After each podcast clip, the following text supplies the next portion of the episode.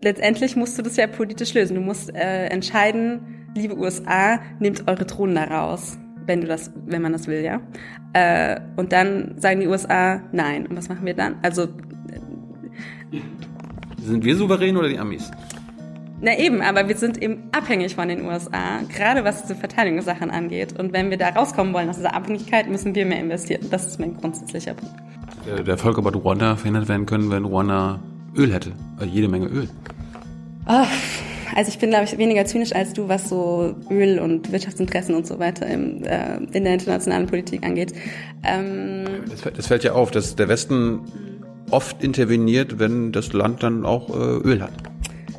Ja, aber meistens sind dann mehr Interessen als Öl noch, äh, also noch äh, vorhanden. Es ist einfach so, äh, dass wir, wenn wir nicht exportieren würden, wir, der Stückpreis, den wir produzieren in der Rüstungsindustrie, in der deutschen, so hoch wäre, dass es sich nicht lohnen würde. Also würden wir, hätten wir halt keine Rüstungsindustrie mehr. Und das, glaube ich, ist nicht, also auch selbst wenn wir es versuchen, werden wir ganz oft scheitern. Und auch die Hauptverantwortung liegt meistens auch nicht bei uns, sondern eben bei den Ländern vor Ort oder die Haupteinflussmöglichkeiten. Aber ich glaube schon, dass wir als Deutschland ähm, stärker uns dafür einsetzen müssen. Das heißt eben diplomatisch, Entwicklungshilfe und so weiter. Das heißt aber teilweise auch dann mit unseren eigenen Soldaten und dann wäre ich eben weniger pazifistisch als du. So, eine neue Folge Jung Naiv. Wir sind in Berlin, wo genau? Wir sind beim Global Public Policy Institute. Wir sind eine Denkfabrik für globale Politik in Berlin. Wer bist du? Ich bin Sarah Brockmeier. Ich bin Politikwissenschaftlerin, Politikberaterin und arbeite zu deutschen Außenpolitik, zu Krisenprävention, Friedensförderung und habe zu diesen Themen gerade ein Buch geschrieben mit meinem Kollegen namens Krieg vor der Haustür. Liebe Hörer, hier sind Thilo und Tyler. Jung und Naiv gibt es ja nur durch eure Unterstützung. Hier gibt es keine Werbung, höchstens für uns selbst. Aber wie ihr uns unterstützen könnt oder sogar Produzenten werdet, erfahrt ihr in der Podcast-Beschreibung. Zum Beispiel per PayPal oder Überweisung. Und jetzt geht's weiter. Darüber reden wir gleich, äh, über dein Institut hier auch. Äh, wie bist du zu diesem ganzen Thema gekommen? Hast du das studiert? Ich habe Politik studiert, Politik, Geschichte, internationale Beziehungen in Bremen und in Cambridge. Und ich habe zwei Jahre bei den Vereinten Nationen in New York gearbeitet, zwischen Bachelor und Master. Und dann, nachdem ich mit dem Master fertig war, habe ich eine Ausschreibung hier gesehen beim GPPI und äh, kannte das Institut schon. Ich hatte schon mal hier Praktikum gemacht und habe mich dann beworben. Die passte ganz gut und äh, habe sie bekommen 2012. Und seitdem, also seit etwas über sechs Jahren, bin ich jetzt hier. Warum wolltest du Politik studieren?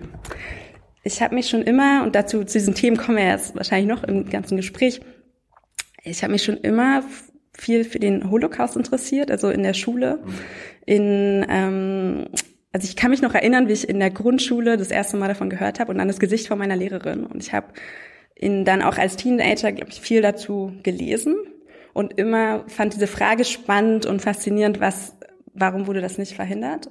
Und in dem Zusammenhang aber auch, wieso passieren immer noch Völkermorde? Also warum kriegen wir das nicht verhindert heute? Und das war Teil dessen, was mich motiviert hat, also Politik zu studieren und diese internationalen Beziehungen vor allem auch. Hast du studiert, ob man das hätte verhindern können?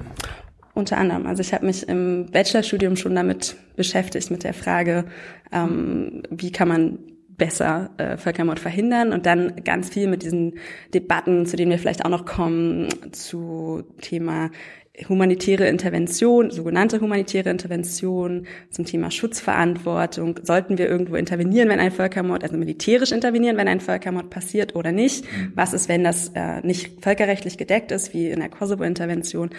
Ähm, das sind Debatten, die ich dann immer verfolgt habe. Aber eben, aber auch ähm, das Thema nicht nur militärisch, sondern was können wir denn sonst tun? Also mit zivilen Mitteln, mit diplomatischen Mitteln und so weiter. Und das war was, was mich im Bachelorstudium schon ähm, beschäftigt hat.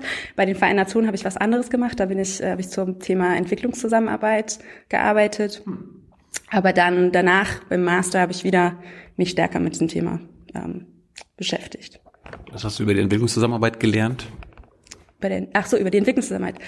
Mm, das war die ist schwierig und komplex, habe ich gelernt. Ich war bei einer Organisation in New York, die hieß Development Operations Coordination Office und hat sich damit beschäftigt, all die verschiedenen UN-Organisationen, die im Entwicklungsbereich arbeiten, was sehr viele sind, es sind glaube ich über 30, ähm, wie die besser zusammenarbeiten können. Also wie die nicht äh, jeder, jeder Einzelne immer mit einem, mit einer Regierung reden, in zum Beispiel jetzt in Tansania oder so, sondern äh, dass sie sich zusammentun, was eigentlich man erwarten würde, und als UN besser koordinieren. Mhm. Und das hat, da gab es jetzt auch einigermaßen sinnvolle Reformen in den letzten 15, 10 Jahren. Aber es ist immer noch, ich habe gelernt über die Vereinten Nationen insgesamt, dass das extrem bürokratisch ist und auch nicht das ist, was ich unbedingt, glaube ich, mit, meiner, mit meinem Leben machen wollte. Vorher dachte ich immer, ich will unbedingt zu UN, aber äh, dann, das war dann nicht mehr so.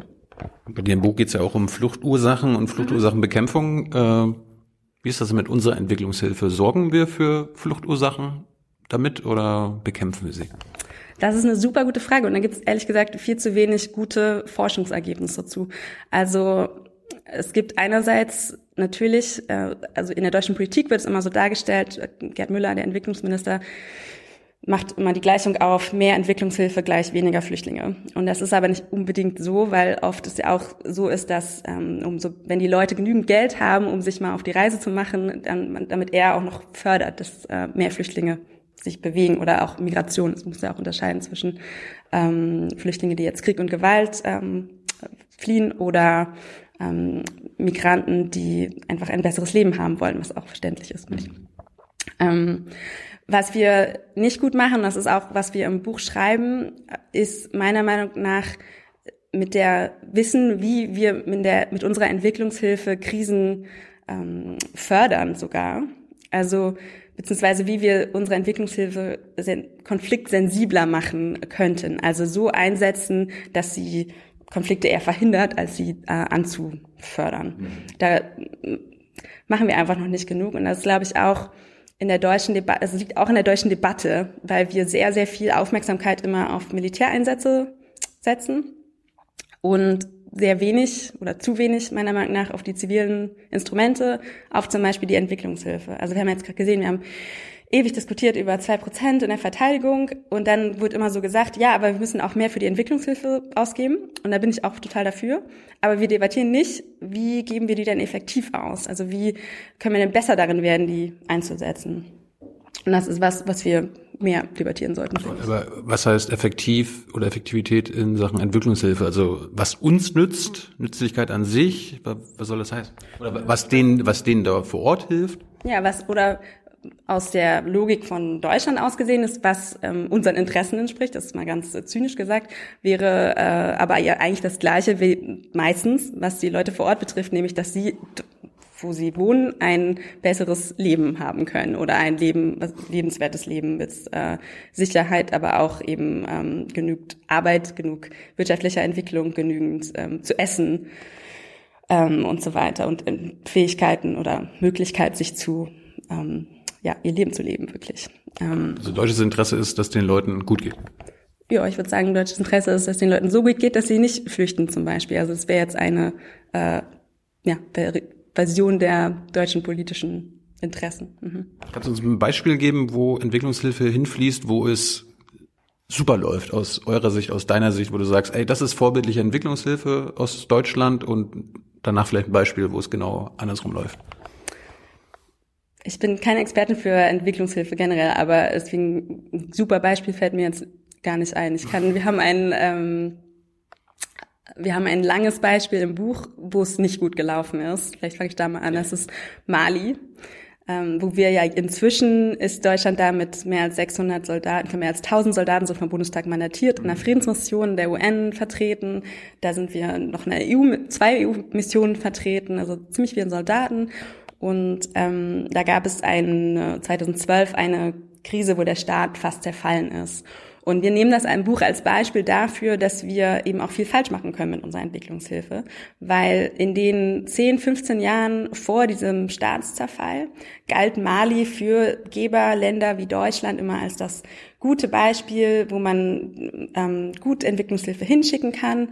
Und dann war es aber so, dass da wurde immer mehr Geld hingeschickt, auch von Deutschland. Und letztendlich wurde, haben man dabei aber ignoriert, dass es sehr viel Korruption gab, dass es sehr viel, dass man dadurch mh, den Staat an sich aushöhlt, weil äh, die staatlichen Institutionen vor Ort mit diesem ganzen Geld gar nicht mehr umgehen konnten und es die Korruption nur noch angeheizt hat. Und letztendlich hat man dazu beigetragen, dass der Staat zerfallen ist und ähm, immer schwächer wurde. Also auch Betrug, Handel, Korruption und so weiter unterstützt. Und es für uns war das ein Beispiel für was wir im Buch den Autopiloten, den bürokratischen Autopiloten nennen, weil das, das ist, wenn einmal die deutsche Regierung eine bestimmte Entscheidung getroffen hat, wie sie sich in einem Land engagiert, ist es oft so, dass es ganz, ganz lange nicht mehr hinterfragt wird, weil der ganze bürokratische Apparat ist dann darauf eingestellt, wir geben Entwicklungshilfe nach Mali. Und dann wird sehr selten angehalten und nochmal überlegt, machen wir eigentlich da gerade das Richtige? Was ist eigentlich unsere Strategie? Funktioniert es noch so, wie das, wie wir uns das vorstellen? Ähm, landet die Hilfe da, wo wir eigentlich wollen, dass sie landet? Und ähm, genau. Das. Wo, wo landet die? Landet die denn bei der malischen Regierung und äh, die sagen uns, ja, ja, wir werden das schon so so einsetzen und die machen dann, was sie damit wollen? Das ist ganz unterschiedlich. Also teilweise, ähm, ja, also wird in Entwicklungshilfe direkt an Regierungen gegeben. Das ist auch ähm, teilweise gut so, glaube ich, und ähm, finde ich, und auch so gewollt, weil letztendlich ist es ja auch die Regierung vor Ort, die, die der Staat vor Ort, der eine friedliche Entwicklung ähm, gewährleisten muss, der aufgebaut oder gestärkt werden muss, um ähm, genau ein Land im Frieden zu halten. Aber wenn man ähm, aber es gibt auch eben Entwicklungshilfe an zivilgesellschaftliche Akteure, an NGOs vor Ort, ähm, die also es ist dann, meistens ist es eine Mischung einfach. Ist das eine gute Idee? Ich meine, es gibt ja viele Beispiele, wo deutsche Entwicklungshilfe hinlief, äh, in Afrika, wo auch an Diktaturen Geld gezahlt wird, wo dann entweder vertraglich auch festgelegt wird, okay, ihr könnt eure Sicherheitsstrukturen ausbauen, aber dann kauft ihr dann auch bei Airbus und so weiter und bauen wir die Grenzzäune und so weiter.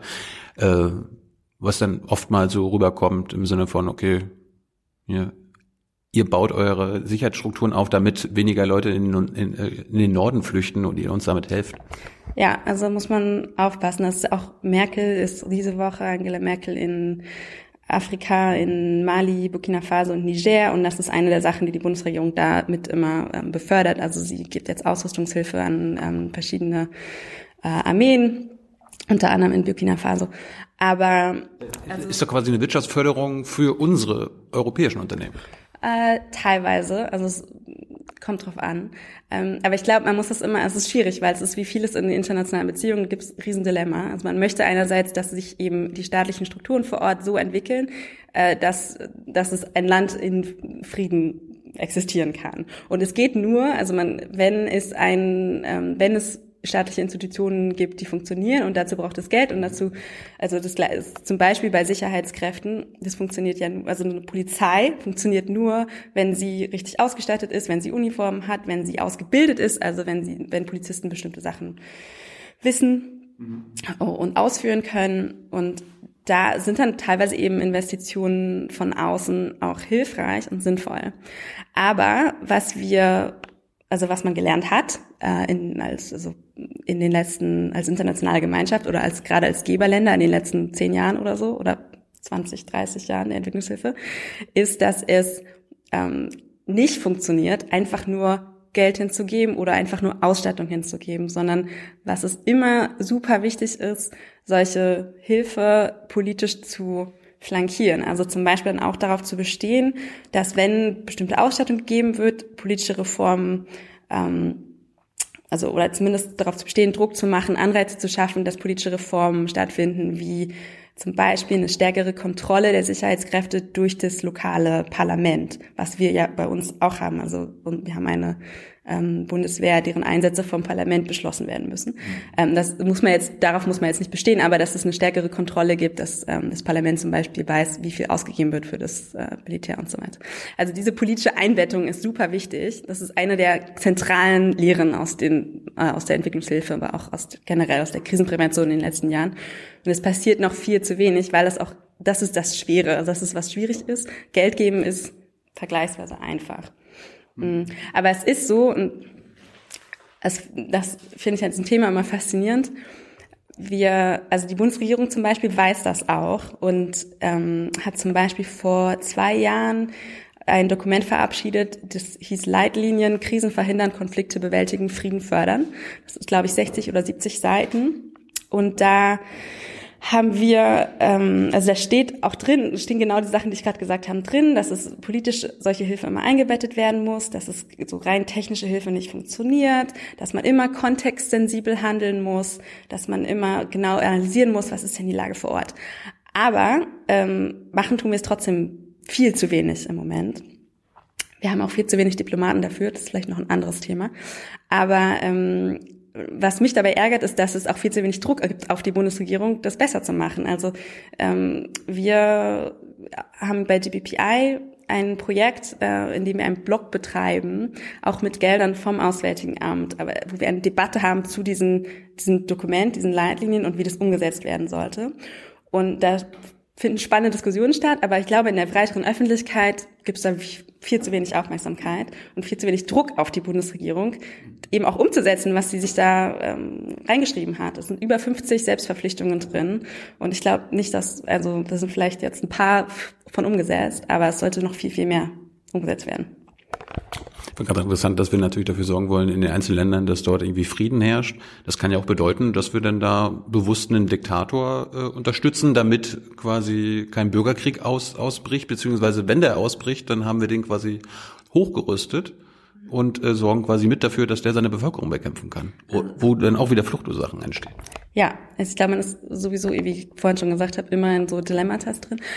Aber man, also eine Erkenntnis, die auch in diesen Leitlinien steht, auch der Bundesregierung, ist, dass diese vermeintlich stabilen Länder, wie zum Beispiel Ägypten oder ähm, Syrien, ähm, vor, also vor dem Krieg, äh, wenn sie so repressiv sind, gar nicht so stabil sind, wie sie aussehen, sondern dass es dann eben wegen der Repressionen, wegen sozialer Ungleichheiten, ähm, wirtschaftlicher Schwäche und so weiter zu solchen Demonstrationen kommen kann und sich und Protest und äh, also ja, und sich deswegen dann auch ein Konflikt entwickeln kann aus dieser Repression. Also theoretisch hat auch die Bundesregierung verstanden, dass mm, also dass so eine vermeintliche Stabilität nicht reicht und dass es nicht reicht, einfach so einen Diktator zu unterstützen und dann ist Ruhe. Aber natürlich ist man da in einem Konflikt und es geht auch meistens um Zeithorizonte. Also jetzt zum Beispiel will die Bundesregierung unterstützt die Bundesregierung Ägypten trotz Militärdiktator ständig weil, äh, weil sie eben sagen will, wir machen voll viel, um Fluchtursachen und um Nordafrika zu stabilisieren und um Fluchtursachen zu bekämpfen. Mhm. Und da ist man immer so ein bisschen in einem Dilemma, glaube ich. Ist das der einzige Grund, warum wir die militärische Diktatur in Ägypten unterstützen? Wegen den Fluchtursachen? Nee, ich glaube, also Ägypten hat ja auch, ich bin wiederum. deutsche Interessen? Keine, ich bin ja wiederum keine äh, Ägypten-Expertin, aber Ägypten hat ja eine wichtige Rolle, auch was die ganze äh, Ordnung in, äh, im Nahen Osten angeht und was Israel und Palästina angeht und so weiter. Also ähm, es ist meistens in internationalen Beziehungen ja so, dass es äh, sehr, sehr viele verschiedene Interessen gibt und dass man immer irgendwie abwägen muss, was jetzt wichtiger ist und was mhm. nicht. Ähm, aber ich glaube, in der Experten-Community äh, zu Ägypten zum Beispiel ist es schon so, dass immer wieder gewarnt wird, dass ein einfaches Unterstützen von dieser Diktatur äh, dazu führen wird, dass es wieder eine Krise geben wird und dass man das äh, eben diese kurzfristigen Interessen der Terrorismusbekämpfung ja auch, das haben wir noch nicht genannt, oder Fluchtursachenbekämpfung nicht äh, vor diese langfristigen Chancen von Frieden stellen sollte. Ist der Eindruck falsch, äh, dass deutsche Außenpolitik eher an Stabilität, zum Beispiel in Ägypten, interessiert ist als an Demokratie, demokratischen Strukturen? Also es, mm, es ist sicherlich deutlich weniger ähm, in den letzten Jahren von Demokratie die Rede, ähm, aber auch aus glaube ich, die Erfahrung zum Beispiel in Afghanistan, wo man äh, 15 Jahre lang eine militärische Intervention hatte mit ähm, dem Ziel unter anderem dann da einen demokratischen Staat zu hinterlassen und man gesehen hat, das ist mega schwierig und das geht eigentlich gar nicht. Also da wurde Sprich schon in der Vergangenheitsform, wir sind immer, wir immer. Stimmt. Aber man hat quasi, also auch die Bundesregierung hat da so ein bisschen ihre Sprache angepasst und die Ziele angepasst und dann redet man von auf Englisch good enough governance und nicht mehr good governance, um, weil man merkt, man, das ist halt auch, das geht auch eigentlich gar nicht von außen irgendwie Demokratie aufsetzen. Hm. Ähm, und was war deine Frage nochmal? Was? Ja, mein Eindruck ist, äh, meiner jedenfalls, äh, wir sind eher daran interessiert, dass auch meinetwegen diktatorisch geführte Länder stabil sind, damit mhm. da nichts passiert, anstatt dass wir quasi für unsere Werte einstehen und quasi, eigentlich müssten wir ja quasi in Ägypten die Gegner von Sisi unterstützen. Ja, man muss halt eben abwägen. Also ich glaube, ähm, also ich will jetzt auch nicht die Politik der Bundesregierung in Ägypten verteidigen, aber also es, es ist meistens halt nicht so einfach oder so, äh, dass man sagen kann, ähm, irgendwie, wir setzen uns jetzt überall für Demokratie und Menschenrechte ein und ignorieren diese anderen Interessen, also oder zum Beispiel die Gefahr von Terrorismus und so weiter.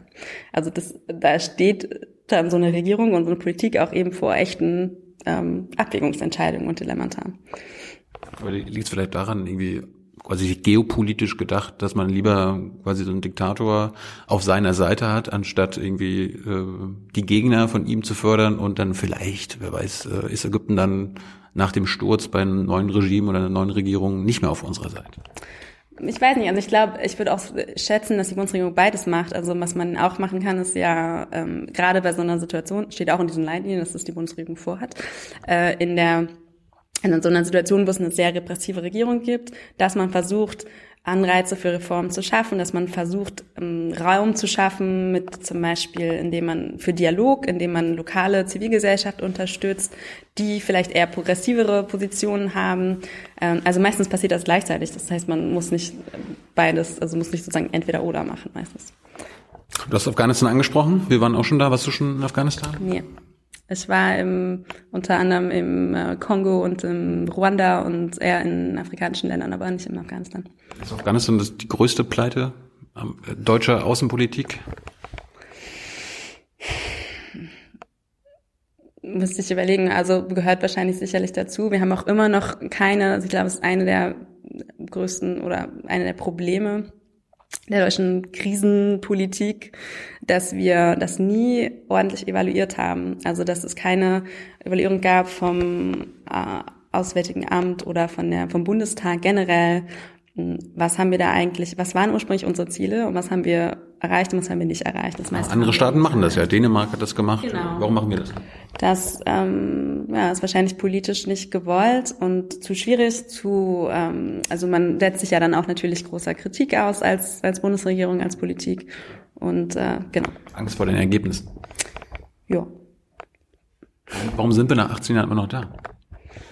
Weil unser, ich glaube, unser, also ich auch da, ich bin keine Afghanistan-Expertin, aber ich denke, die Gefahr besteht oder es wird so gesehen, dass wenn Truppen da abgezogen werden, die Situation noch schlimmer, als sie jetzt schon ist. Und sie ist für die Zivilisten in Afghanistan gerade schon schlimmer als in den letzten 18 Jahren. Also wird immer schlimmer. Aber ähm, dass man das Gefühl hat, ähm, es wird, würde noch schlimmer werden. Ähm, und man will wahrscheinlich auch das, was man schon ein bisschen erreicht hat, nicht ganz äh, äh, verlieren wiederum. Ähm, aber die Bundesregierung ist ja jetzt mit viel, viel weniger Soldaten da, als äh, sie schon war. Ich würde aber ungern jetzt die ganze Zeit über, über Militäreinsätze reden oder über die schon aktuellen Krisen reden, weil wir immer, also vielleicht nochmal ich arbeite halt so generell zu dem Thema, was ist, äh, wie schaffen wir Frieden, ja? also mal ganz grob gesagt. Und da haben wir drei Themen. Einerseits, was machen wir vor einer Krise, also Krisenprävention, bevor es überhaupt eskaliert irgendwo eine Gewalt, was können wir da machen? Dann, was machen wir, während eine Krise schon existiert, wie zum Beispiel in Afghanistan, wie in Libyen, Syrien und so weiter. Und ähm, dann, was können wir machen, wenn eine Krise beendet ist, aber wir langfristig auch wollen, dass es nicht wieder zurück also die Krise nicht wieder zurückkommt, also die Friedensförderung. Und das sind diese drei Themen und wir diskutieren ganz, also meistens immer nur die Mitte, also das Zweite, was machen wir gerade in diesen Krisen. Und das führt aber dazu, und das ist ein Punkt, warum wir dieses Buch geschrieben haben, dass wir bei der Krisenprävention und der langfristigen Friedensförderung viel zu wenig Aufmerksamkeit haben in der Öffentlichkeit. Das heißt auch viel zu wenig politischen Druck aufbauen auf unsere Politik, da besser zu werden, obwohl wir ganz viele Sachen haben, wo wir besser werden könnten. Mhm. Ähm, genau, deswegen, also hoffentlich reden wir auch über Prävention und Friedensförderung. Ich meine, das war ja der erste Teil jetzt quasi ja. über Krisen, also der erste Teil, bevor eine Krise entsteht, ja. Entwicklungshilfe und so weiter und so fort. Äh, bevor wir über die drei Punkte gerne noch weiterreden, was ist denn eine Krise? Äh, ich glaube, ganz grob würde ich es als ähm, in jetzt was Krisen, was quasi Frieden, Krieg und Frieden angeht, ja, äh, wo eine, wo Gewalt ausbricht, wo Menschen gegeneinander kämpfen, so wird es benutzt in der deutschen Debatte. Also in Frankreich herrscht gerade eine Krise.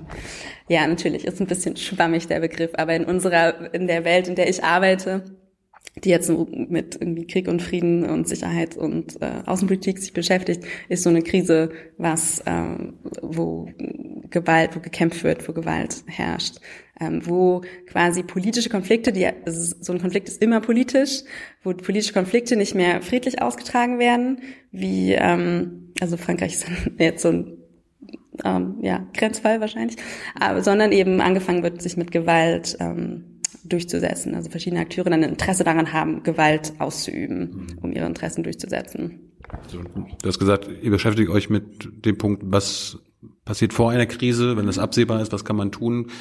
Lass uns doch mal einem konkreten Beispiel das machen. Wo zeichnet sich gerade eine Krise ab?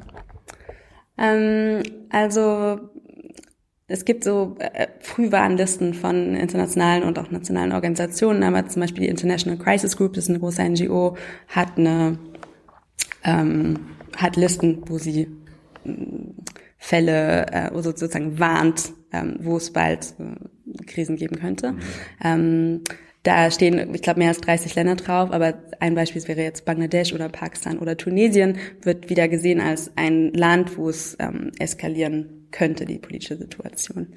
Ähm, ich äh, würde vielleicht gern einmal einen grundsätzlichen Punkt über Prävention machen, weil das ist, glaube ich, eines der zentralen Probleme bei dieser Diskussion dazu immer ist, ist, das Problem von Prävention ist, dass wenn sie richtig erfolgreich ist, ist sie ja unsichtbar. Also dann ist ja nichts passiert. Hat es ja nicht geknallt, dann ist nichts in den Nachrichten. Ne? Ähm, und das macht sie politisch aber auch total unattraktiv, weil man kann sich ja auch nicht rühmen mit dem, was man gemacht hat. Man kann auch nie beweisen, dass man irgendwas Sinnvolles gemacht hat, weil es ja nichts passiert. Ähm, aber trotzdem ist es so, dass das da unsere größte Chance liegt, Krieg und Gewalt zu verhindern, also in dem, im Vorhinein, bevor sie ausbricht. Also ich habe viel zum Völkermord in Ruanda gearbeitet und auch der deutschen Rolle damals und das war 1994, vor jetzt 25 Jahren. Und da ist ein, wie ich finde, ein super Beispiel oder ein trauriges Beispiel, aber ein gutes Beispiel, das diese Dynamik erklärt. Da waren ein Jahr vor dem Völkermord ähm, drei Bundestagsabgeordnete damals in Ruanda und hatten da Gespräche geführt. Und die kamen zurück und haben mit der Bitte von den Gesprächspartnern, dass Deutschland die UN-Mission vor Ort da unterstützt, weil die Partner vor Ort dem Frieden, der da gerade herrschte, nicht getraut haben und weil sie gesagt haben, es wird hier immer gefährlicher, wir brauchen eure Unterstützung. Und dann hat die Bundesregierung aber gesagt, nee, können wir nicht machen, ist uns zu teuer. Und dann ein Jahr später, nachdem der Völkermord ähm, passiert ist, nachdem fast eine Million Menschen ums Leben gekommen sind, haben wir dann mehrere hundert Millionen Euro in humanitäre Hilfe gesteckt.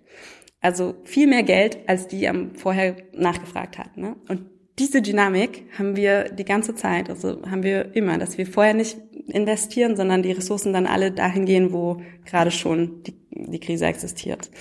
Mm. Du nennst das investieren, nicht einfach helfen, weil Investition ist ja immer so, ich will ja was zurückhaben. Mm, ja, man kriegt man kriegt ja auch was zurück, wenn man äh, also wenn man eine friedlichere Nachbarschaft aus in Europa zum Beispiel bekäme, ja. Ähm, also es ist ja auch in unserem Interesse, dass es weniger Krieg und Gewalt in der Welt gibt, finde ich.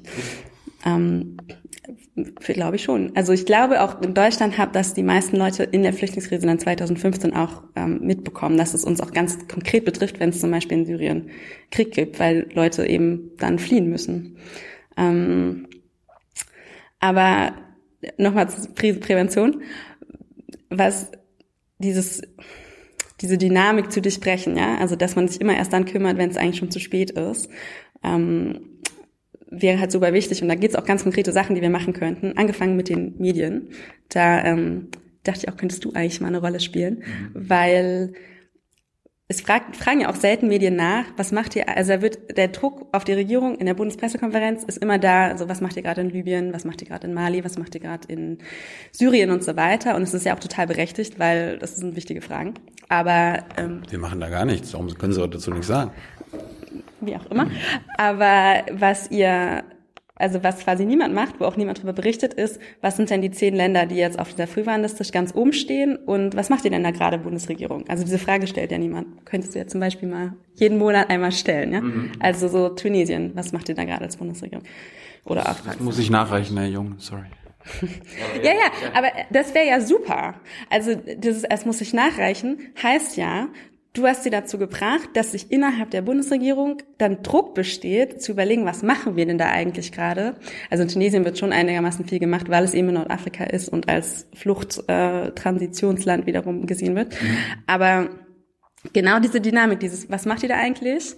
Ähm, wird ja ausgelöst, also löst ja aus, dass man sich innerhalb der Bundesregierung, dass das Auswärtige Amt mit dem äh, sich zusammensetzen muss, mit dem Entwicklungsministerium, mit dem Verteidigungsministerium und überlegen auch erstmal koordinieren, was machen wir da eigentlich alles, ähm, was könnten wir vielleicht noch anderes machen, ähm, wie sieht denn überhaupt gerade die Situation aus, weil sonst sind die halt alle, also ich würde Ihnen das auch nicht unbedingt, ich bin vielleicht ein bisschen weniger negativ als du, ich würde Ihnen das auch nicht negativ auslegen, dass sie sich teilweise nicht darum beschäftigen, weil sie halt Erfahrung.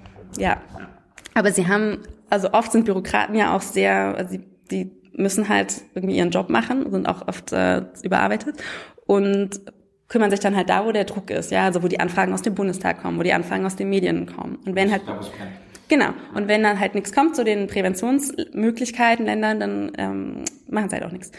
Mm, und das Gleiche könnte auch aus dem Bundestag kommen. Also da gab es auch mal die ähm, eine Zeit lang, also es gibt auch immer noch einen Unterausschuss für zivile Krisenprävention und der hat in der letzten Legislaturperiode auch öfter nachgefragt und Vertreter der Bundesregierung gezwungen, bei bestimmten Ländern zu sagen, was sie da gerade machen. Ähm, das ist jetzt, glaube ich, ich weiß nicht, wie viel das jetzt gerade noch weiterläuft, aber ich glaube nicht genug. Ähm, da könnte auch der Auswärtige Ausschuss nochmal was machen, weil wenn der nachfragt, ist nochmal ein bisschen mehr Druck da.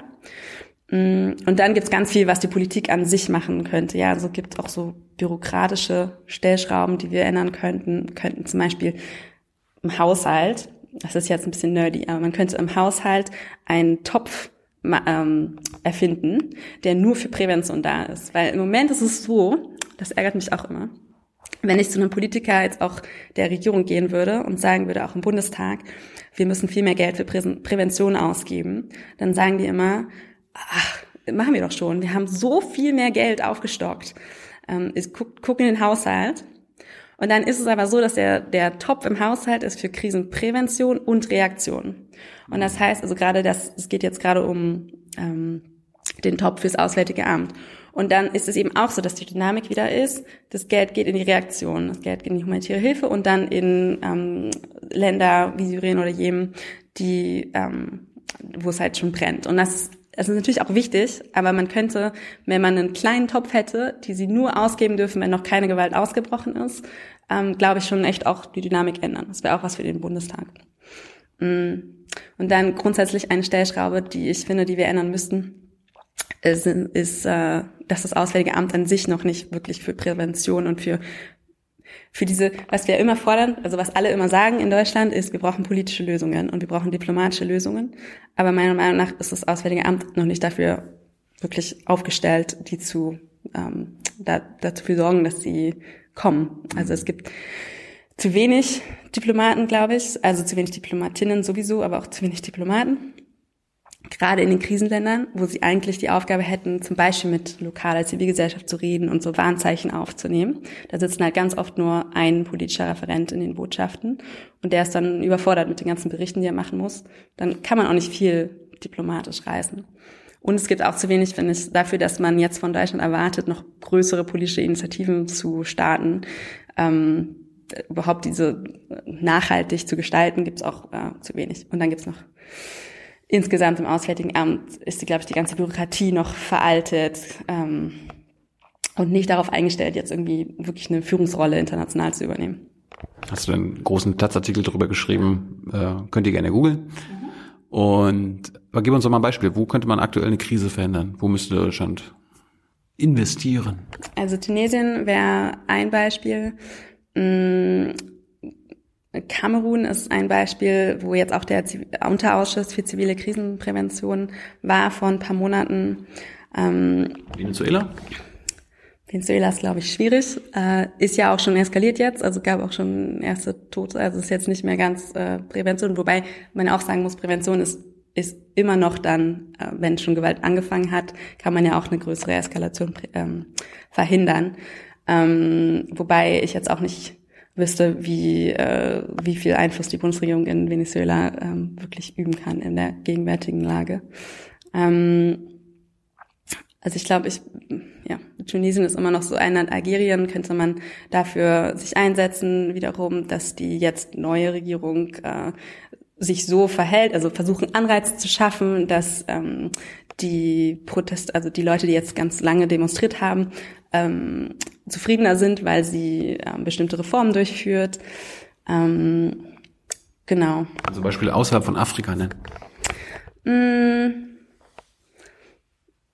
Mir fallen auch gerade, äh, das ist natürlich klassisch, nur Beispiele, also pa Bangladesch und Pakistan sind äh, auf diesen Warning-Listen ganz oben. Bangladesch unter anderem, weil sie eine große, ähm, großen, ähm, viele Flüchtlinge haben aus Myanmar, wo wiederum auch ein Völkermord begangen wurde an der Minderheit der Rohingya, ähm, wo Deutschland auch meiner Meinung nach nicht genügend äh, gemacht hat, um sich dagegen ähm, einzusetzen.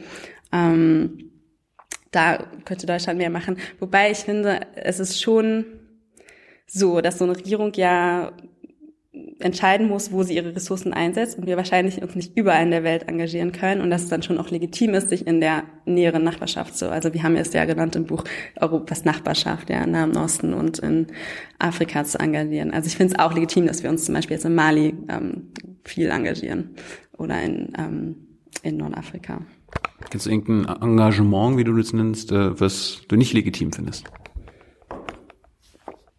Mm, du meinst, was bestimmte Mittel angeht oder was?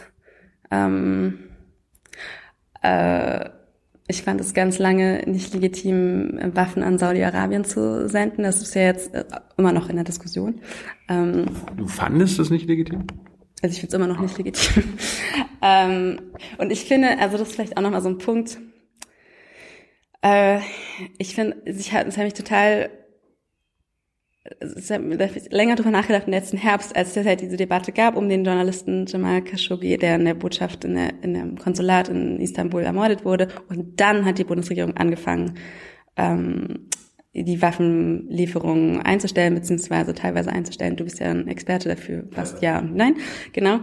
Ähm, aber was ich daran absolut faszinierend finde, und es hat, glaube ich, auch wiederum, also das kommt, da kommen wir wieder zur deutschen Debatte, ist, warum hat es das gebraucht? Also warum braucht es eine Ermordung von einem Journalisten in einer Botschaft, die ja total brutal war und natürlich, also ich finde es total legitim, dass es dann diesen Aufschrei gab und auch die Politikänderung, aber warum hat es also warum reicht es nicht, dass Saudi-Arabien äh, Kinder äh, ermordet hat und äh, Busse mit Schulbusse bombardiert hat? Und also warum hat das nicht die gleiche Aufmerksamkeit und den gleichen Aufschrei kreiert? Also das frage ich mich immer. Dass, also es hat ja nicht nur, das ist ja dann nicht nur eine Verantwortung von der Regierung, sondern auch von uns als Gesellschaft. Also warum gab es da nicht mehr Druck? Warum gab es da nicht mehr Organisationen? Und da gibt es Organisationen. Ja, ich will jetzt nicht absprechen, dass es nicht Organisationen, auch Journalisten gab, die das ähm, immer wieder gefragt haben. Aber irgendwie braucht es dieses eine, äh, diesen einen Mord und nicht diese ganzen Morde an Kleinkindern. Reicht irgendwie nicht. Also das finde ich. Ja, ja, also der Mord an den Kleinkindern ist halt nicht auf der Titelseite. Genau. Und Warum denn der, nicht? hm? Ja, das brauchst du mich nicht fragen. Aber du bist ja Journalist. Also ähm, das, das ist, finde ich, was, das hat mich schon immer eben beschäftigt. Also das, dieses, dieses Thema, das, warum machen wir nicht mehr Druck? Mm, Das habe ich vorhin ausgelassen. Ich war auch ähm, lange engagiert bei einer Organisation in Deutschland, die heißt Genocide Alert, ähm, die quasi eine Menschenrechtsorganisation ist, die Aufmerksamkeit auf äh, Situationen lenken möchte, wo Völkermord, Verbrechen gegen die Menschlichkeit oder ethnische Säuberungen passieren. Kann man auch googeln. Äh, und auch mitmachen. Das ist nämlich vor allem freiwilligen basiert.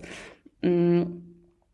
Und das, also da gab's, ich habe ja zwei Jahre in den USA gelebt, in, in, als ich bei den Vereinten Nationen in New York war. Und da war es so, da gibt es mehr Organisationen, die so kampagnenartig arbeiten und wirklich sich versuchen, auf bestimmte Ländersituationen zu konzentrieren und dann immer ihren Kongressabgeordneten anrufen und richtig Druck machen und versuchen, da was äh, zu ändern. Hat jetzt auch nicht immer geholfen, aber und es kann halt auch sehr, ähm, also kann man auch kritisch sehen teilweise, weil was es da für Kampagnen gab. Also vielleicht kannst du dich an dieses Kony 2012 Video ja. erinnern. Und ähm, da kommt dann, das wird dann sehr schnell zu so einem White Savior Komplex. Also so wir, wir Weißen müssen alle die armen schwarzen Kinder retten. Und das finde ich super kritisch. Also muss man einfach viel differenzierter sein. Aber ich glaube, es könnte sein, dass man, also man kann auch in Deutschland mehr solche Kampagnen organisieren und ähm, auch schlauere Kampagnen eben um Druck zu machen. Also dass es eben nicht so ein, so ein Event braucht wie jetzt bei Khashoggi, sondern dass es, ähm, dass man längerfristig Druck machen kann auf, ähm, ja, auf die Bundesregierung, auf unsere Politik generell. Was machen die Saudis denn in Jemen? Ist das Völkermord? Ähm, es ich, ich glaube, es ist ein Kriegsverbrechen. Also was, ähm, also Kinderbus äh, oder Schulbusse zu bombardieren sind, ist ein klares Kriegsverbrechen, weil das ganz klar Zivilisten sind und die äh, man völkerrechtlich darf man sie nicht bombardieren. Ähm, Völkermord hat eine sehr äh, spezifische legal, also äh, legale oder rechtliche Definition, ähm, weil es muss dann, also es muss eine bestimmte Volksgruppe ähm, äh, ausgerottet werden wollen. Also die, die, äh, sie müssten eine bestimmte Gruppe attackieren wollen und den, den Intent haben, also den äh, Wunsch oder den äh, das Ziel, diese auszurotten. Das ähm, würde ich jetzt, äh, das ist glaube ich eher ein Kriegsverbrechen in, in, ähm, in Jemen. Was genauso schlimm ist. Also ich will jetzt auch, das ist auch, ich, ich finde Völkermord und Kriegsverbrechen sind äh, ähnlich schrecklich.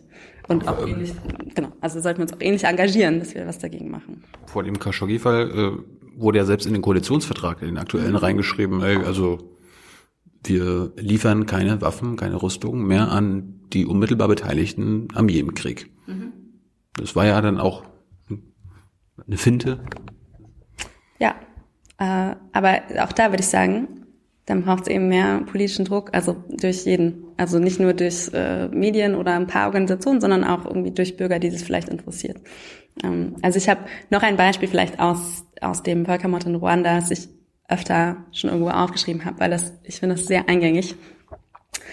Ähm, als der schon stattfand, also schon mehrere Wochen und schon mehrere hunderttausend Menschen umgekommen waren, gab es eine Pressekonferenz in den USA, wo eine damalige Kongressabgeordnete gefragt wurde, warum macht ihr denn nichts? Also als USA, da findet gerade ein Völkermord statt.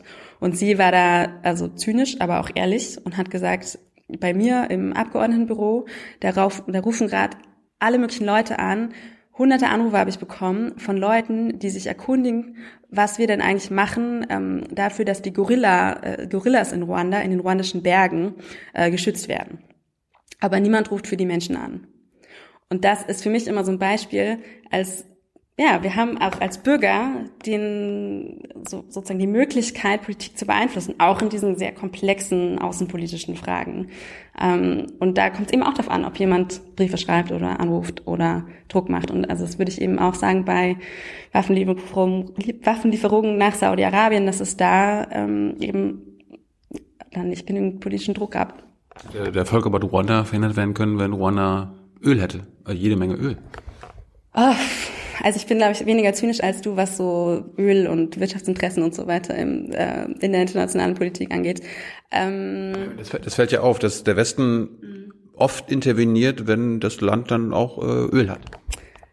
Ja, aber meistens sind dann mehr Interessen als Öl noch, äh, also noch äh, vorhanden, glaube ich. Mhm hätte der Völkermord, also ich glaube, das hätte, also ich kann es nicht beantworten, ob das mit Öl oder nicht zu tun gehabt hätte. In Ruanda ging es darum, dass, also war die Vorgeschichte vor allem, äh, dass in Somalia eine US-Intervention 2000, äh, Quatsch, 1993 äh, sehr schief gelaufen ist. Da haben, glaube ich, alle Black Hawk Down gesehen, oder viele der Zuschauer. Und da äh, wollte die US-Administration damals dann nicht die Friedensmission, die es vor Ort schon gab, ähm, dort lassen, sondern ähm, sie abziehen. Aber auch Frankreich, Belgien äh, wollten auch damals die Truppen abziehen mhm. und haben das dann gemacht und dann ein paar Wochen später wieder aufgestockt, äh, als sie realisiert haben, dass äh, dass ja das wirklich ein riesen Völkermord ist und als auch der politische Druck dann doch mal so äh, kam, dass man was tun müsse. Und dann wollten die UN diese Friedensmission aufstocken, aber die haben ja keine eigenen Truppen, die Vereinten Nationen, sondern brauchen dann wiederum Länder, die diese Soldaten stellen. Und dann hat fast kein Land Soldaten gestellt. Also es hat einfach ewig gedauert, bis diese Mission da war und bis sie in der Lage war, wirklich ähm, äh, ja, irgendwas Effektives zu tun. Ist immer noch ein Problem übrigens. Die Friedensmissionen der Vereinten Nationen sind fast, ähm, also das sind fast 80.000 Soldaten in 14 Missionen in der ganzen Welt unterwegs und davon sind sehr, sehr wenige westlich. Also es sind knapp 600 deutsche Soldaten da und der Rest ist aus Indien, Äthiopien, Nepal, Bangladesch, aus äh, halt eher Entwicklungsländern. Und da ist so ein bisschen auch eine sehr zynische Arbeitsteilung, weil das heißt, der Westen zahlt für diese Missionen weil, durch UN-Beiträge, aber Wir sind halt busy mit unseren eigenen Missionen. ja, ihr Leben riskieren tun halt die anderen, also die. Und da, also ich glaube, da könnte schon Deutschland mehr machen. Also in Mali sind wir ja tatsächlich in einer Friedensmission der UN vertreten. Ähm, aber das war es dann auch. Also wir sind auch in mehr äh, Missionen vertreten, aber sehr, sehr wenig. Also in Darfur, im Südsudan, in verschiedenen, mit jeweils ein paar Soldaten. Ähm, Polizisten. oder Polizisten und auch, das darf man nicht vergessen, nur zivilen Fachkräften. Ähm, und die werden aber auch noch, also werden noch viel, viel mehr gebraucht, gerade eben mit den Kenntnissen und den, der Ausbildung, die man jetzt als Deutscher hätte. Also nicht nur Soldaten, sondern auch Staatsanwälte, Richter, die werden in diesen Missionen gebraucht, um dann wiederum lokal Staatsanwälte und Richter auszubilden oder Richterinnen. Und ja, machen wir viel zu wenig, glaube ich, gibt es auch zu wenig politischen Druck. Also Wir versuchen mit Druck zu machen, dass die Bundesregierung uns mal sagt, wer dann beteiligt ist an jedem Krieg. Äh, will man uns immer nie verraten. Wisst ihr das? Nö, wir haben ja auch keine, wissen ja auch nicht mehr als, äh, als du. Ähm, an den Man weiß ja eine ganze Menge. Also wer da alles so mithilft und wer den Saudis hilft, da bombardieren zu können. Großbritannien, die USA, Frankreich, da kommt ja, also, da kommt ja gar nichts. Das hat damit zu tun, dass es unsere, es ist unser Bündnis und da machen wir beide Augen zu. Ich weiß nicht, also ich glaube, es ist jetzt schon so, dass die Bundesregierung äh, eine politische Initiative für den Jemen-Krieg äh, oder versucht hat, jetzt an zu starten. Ähm, Während wir wieder liefern. ja, aber das ist halt manchmal so, dass, dass wir das gleichzeitig machen dann. Ne? Und das ist halt auch, das ist nicht auch, das ist auch super schwierig. Also das will ich jetzt auch nicht. Ist das nicht absurd? Wir, wir, wir versuchen einen politischen Prozess und Frieden hinzubekommen, aber gleichzeitig liefern wir weiterhin Waffen an die Saudis. Ja, wobei wir liefern jetzt nicht mehr, also Deutschland an sich nicht mehr wahnsinnig viele, also und nicht mehr die, ähm, also jetzt im Sinne von die Teile, die bei Frankreich und Großbritannien versprochen sind, liefern wir aber nicht mehr die, äh, also nicht mehr unsere eigenen, soweit ich weiß. Ja, Das ist quasi über Umwege, Frankreich, Großbritannien und äh, ist, ja- ist alles ja nur, ist ist ja alles nur temporär. Ja, das stimmt. Wobei, also vielleicht, wenn man, wenn es genügend Druck gibt, vielleicht bleibt es ja auch so. Aber ich finde es auch super schwierig, weil in der heutigen Welt sehe ich es auch so, dass es eine europäische gemeinsame Außenpolitik geben müsste und dass ähm, Du hast es, glaube ich, auch mit Martin Schulz länger diskutiert, diese, das, was machen wir jetzt mit Frankreich und Großbritannien? Und wir können natürlich nicht überall als Deutschland immer unsere eigene Meinung durchsetzen. Also ich würde hoffen, dass es in diesem Fall so ist, dass man auch als Deutschland sich dafür einsetzt gegenüber Frankreich und gerade Großbritannien, von denen ja wirklich eine riesengroße Anzahl an Waffen ähm, nach Saudi-Arabien gegangen ist. Ähm, aber wir werden uns nicht immer durchsetzen können, also was das angeht. Und ich glaube, es ist halt Dann müssen wir, dann dürfen wir vielleicht nicht mitmachen, oder?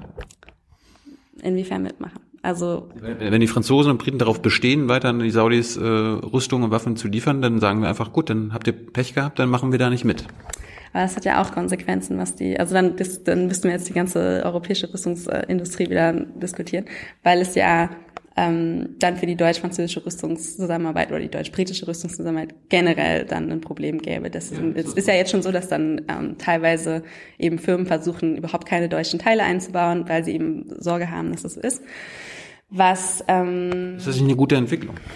ja, aber das ist für lang, langfristig. Ich glaube, das hast du auch mit äh, Martin Schulz diskutiert und er meinte so, ja, nee, können, können wir nicht machen, weil dann ähm, haben wir ja keine Rüstungsindustrie mehr. Und ich glaube, er hat das nicht so richtig erklärt, dass es ja, es ist einfach so, äh, dass wir, wenn wir nicht exportieren würden, wir der Stückpreis, den wir produzieren in der Rüstungsindustrie, äh, in der deutschen, so hoch wäre, dass es sich nicht lohnen würde. Also würden wir, hätten wir halt keine Rüstungsindustrie mehr.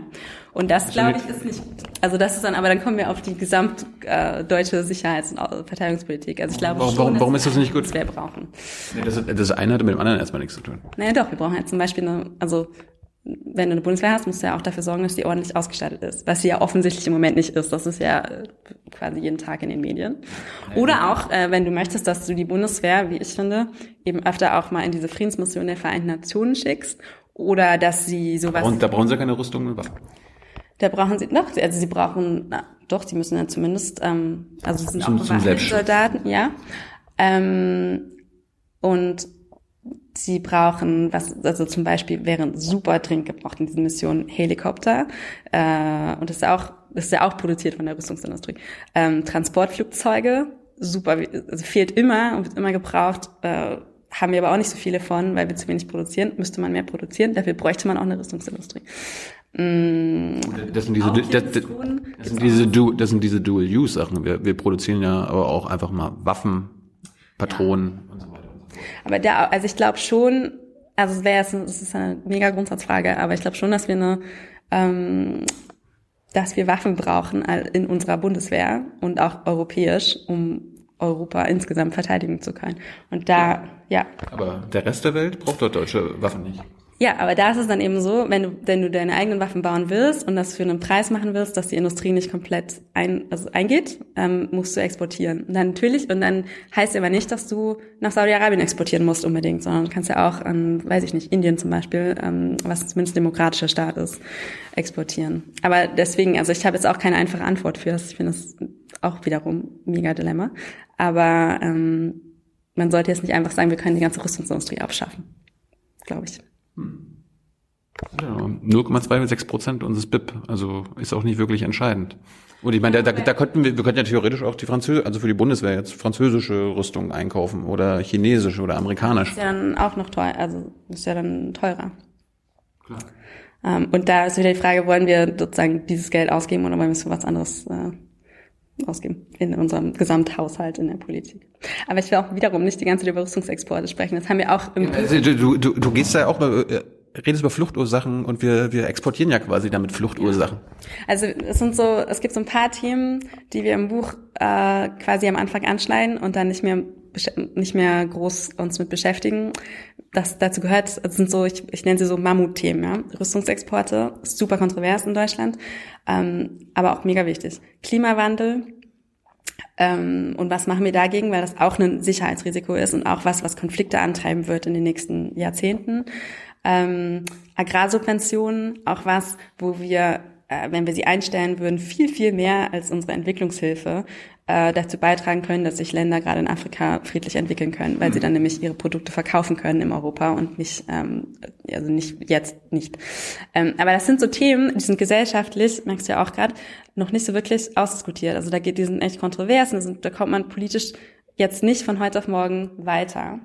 Und deswegen, was wir im Buch gesagt haben, ist, wir finden die super wichtig, aber es gibt auch Themen, wo wir gesellschaftlich uns eigentlich alle einig sind, wo wir uns auch einig sind mit der deutschen Politik, die immer sagt, wir wollen Krisenprävention und Friedensförderung machen und wo wir trotzdem nicht genug machen. Und das sind so die Themen, die wir im Buch immer wieder ansprechen. Also zum Beispiel Prävention, zum Beispiel ein bisschen strategischer werden, zum Beispiel ähm, äh, mit anderen ähm, oder zum Beispiel Kriegsverbrecher, die sich schon in Deutschland aufhalten, verfolgen, ist was, äh, was wir ansprechen.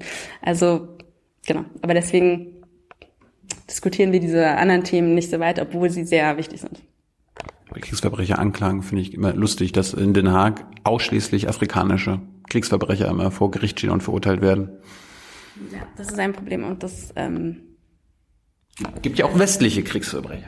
ja und also die USA sind ja gerade schon wieder, also sie waren ja nie beigetreten dem Internationalen Strafgerichtshof und ähm, sind jetzt gerade noch mal extra, haben also noch mal sich distanziert und wollen irgendwie alles versuchen, ähm, was denen zu boykottieren, weil sie eben äh, auf gar keinen Fall wollen, dass jemals äh, ein Amerikaner dort angeklagt wird. Wobei es so ist, Es gibt ja und äh, Bush hat ja was äh, verabschiedet und das Parlament äh, hat es ja bestätigt. Es gibt den Hague Invasion Act. Also falls ein Amerikaner vor vor dem Strafgerichtshof landet, haben die Amerikaner das Recht, also ihr Recht, äh, da militärisch einzugehen mit Navy Seals und den da rauszuholen.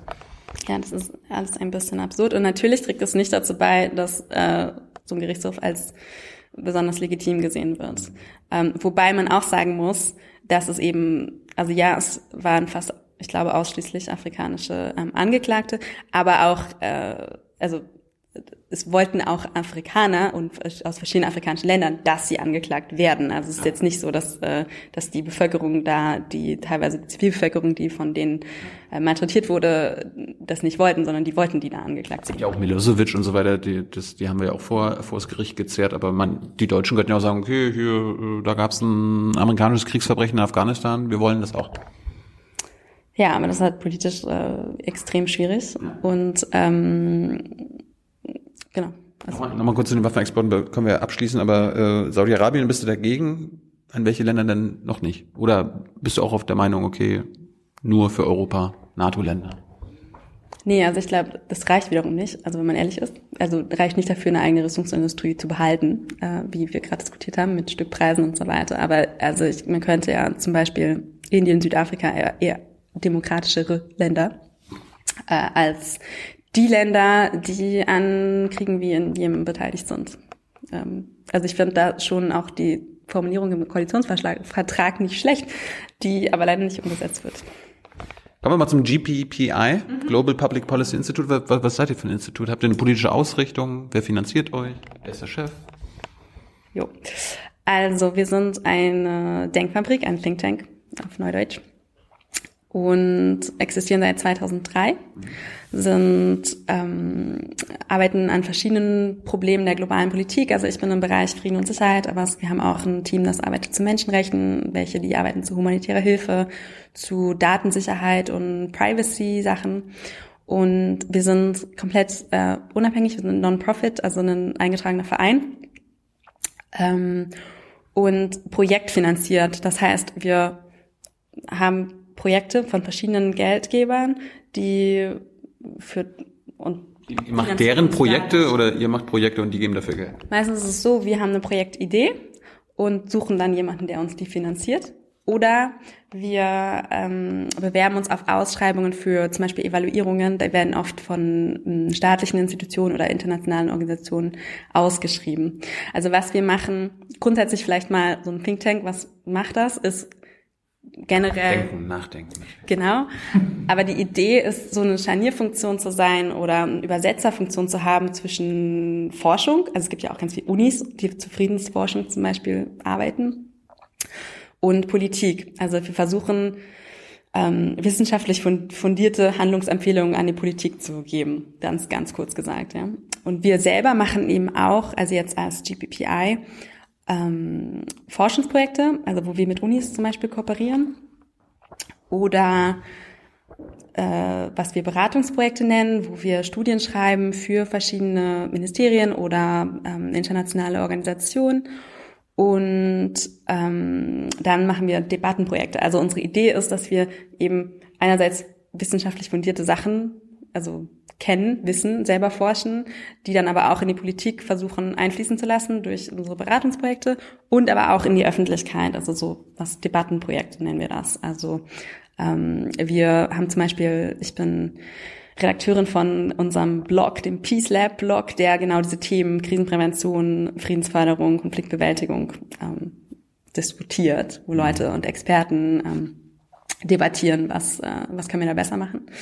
Hm, genau. Habt ihr eine politische Ausrichtung?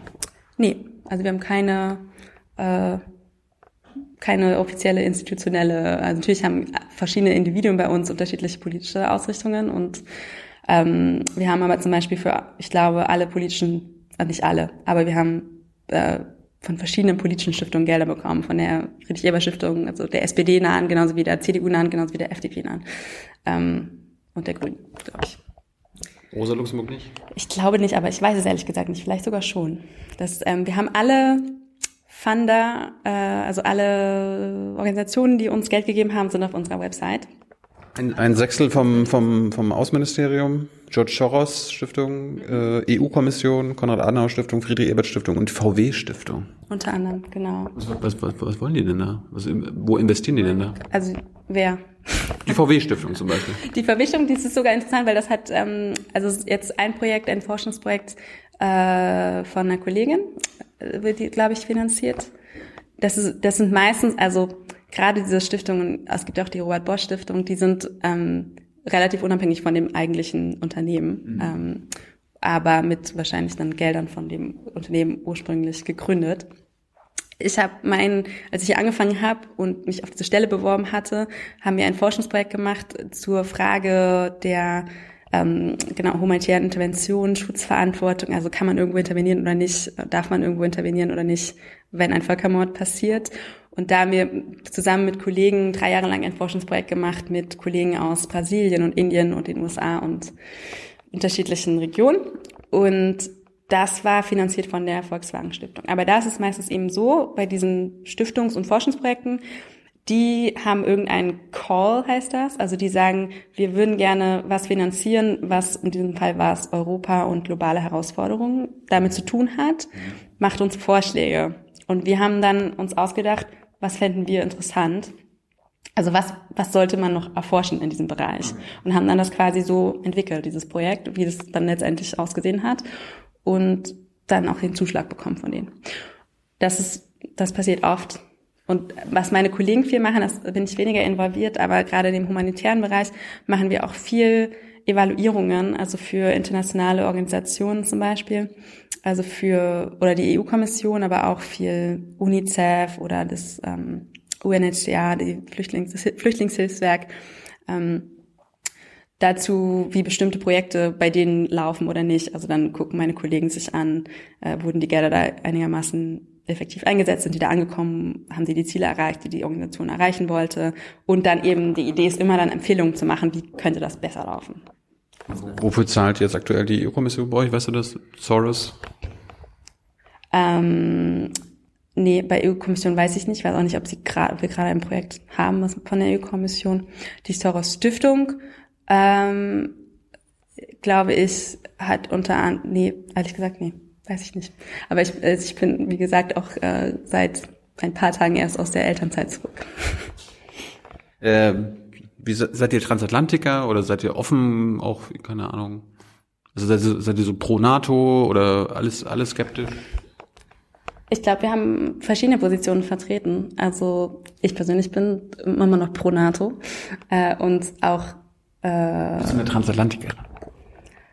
Ja, also ich glaube daran, dass es sinnvoll ist, von, für Europa und die USA zusammenzuarbeiten und dass es auch, dass es ein Amerika gibt, was jetzt nicht von Donald Trump dominiert ist. Ähm, ja, unabhängig vom Präsidenten. Ich glaube, du spielst ja so ein bisschen drauf an, weil es gibt ja so, so ein so eine Einstellung von vielen in Deutschland, ähm, die jetzt eher links sind, dass Transatlantiker generell irgendwie, also da, da sind so bestimmte Sachen mit verbunden, ähm, wie irgendwie so eine Militärliebe oder bestimmte, weiß nicht, Befürwortung für Irakkrieg oder sowas, was ich jetzt nicht alles nicht unbedingt äh, unterschreiben würde. Also ich, die NATO war ja nicht äh, beim Irakkrieg fertig, das haben die Amis und die Briten ja alleine gemacht. Ja.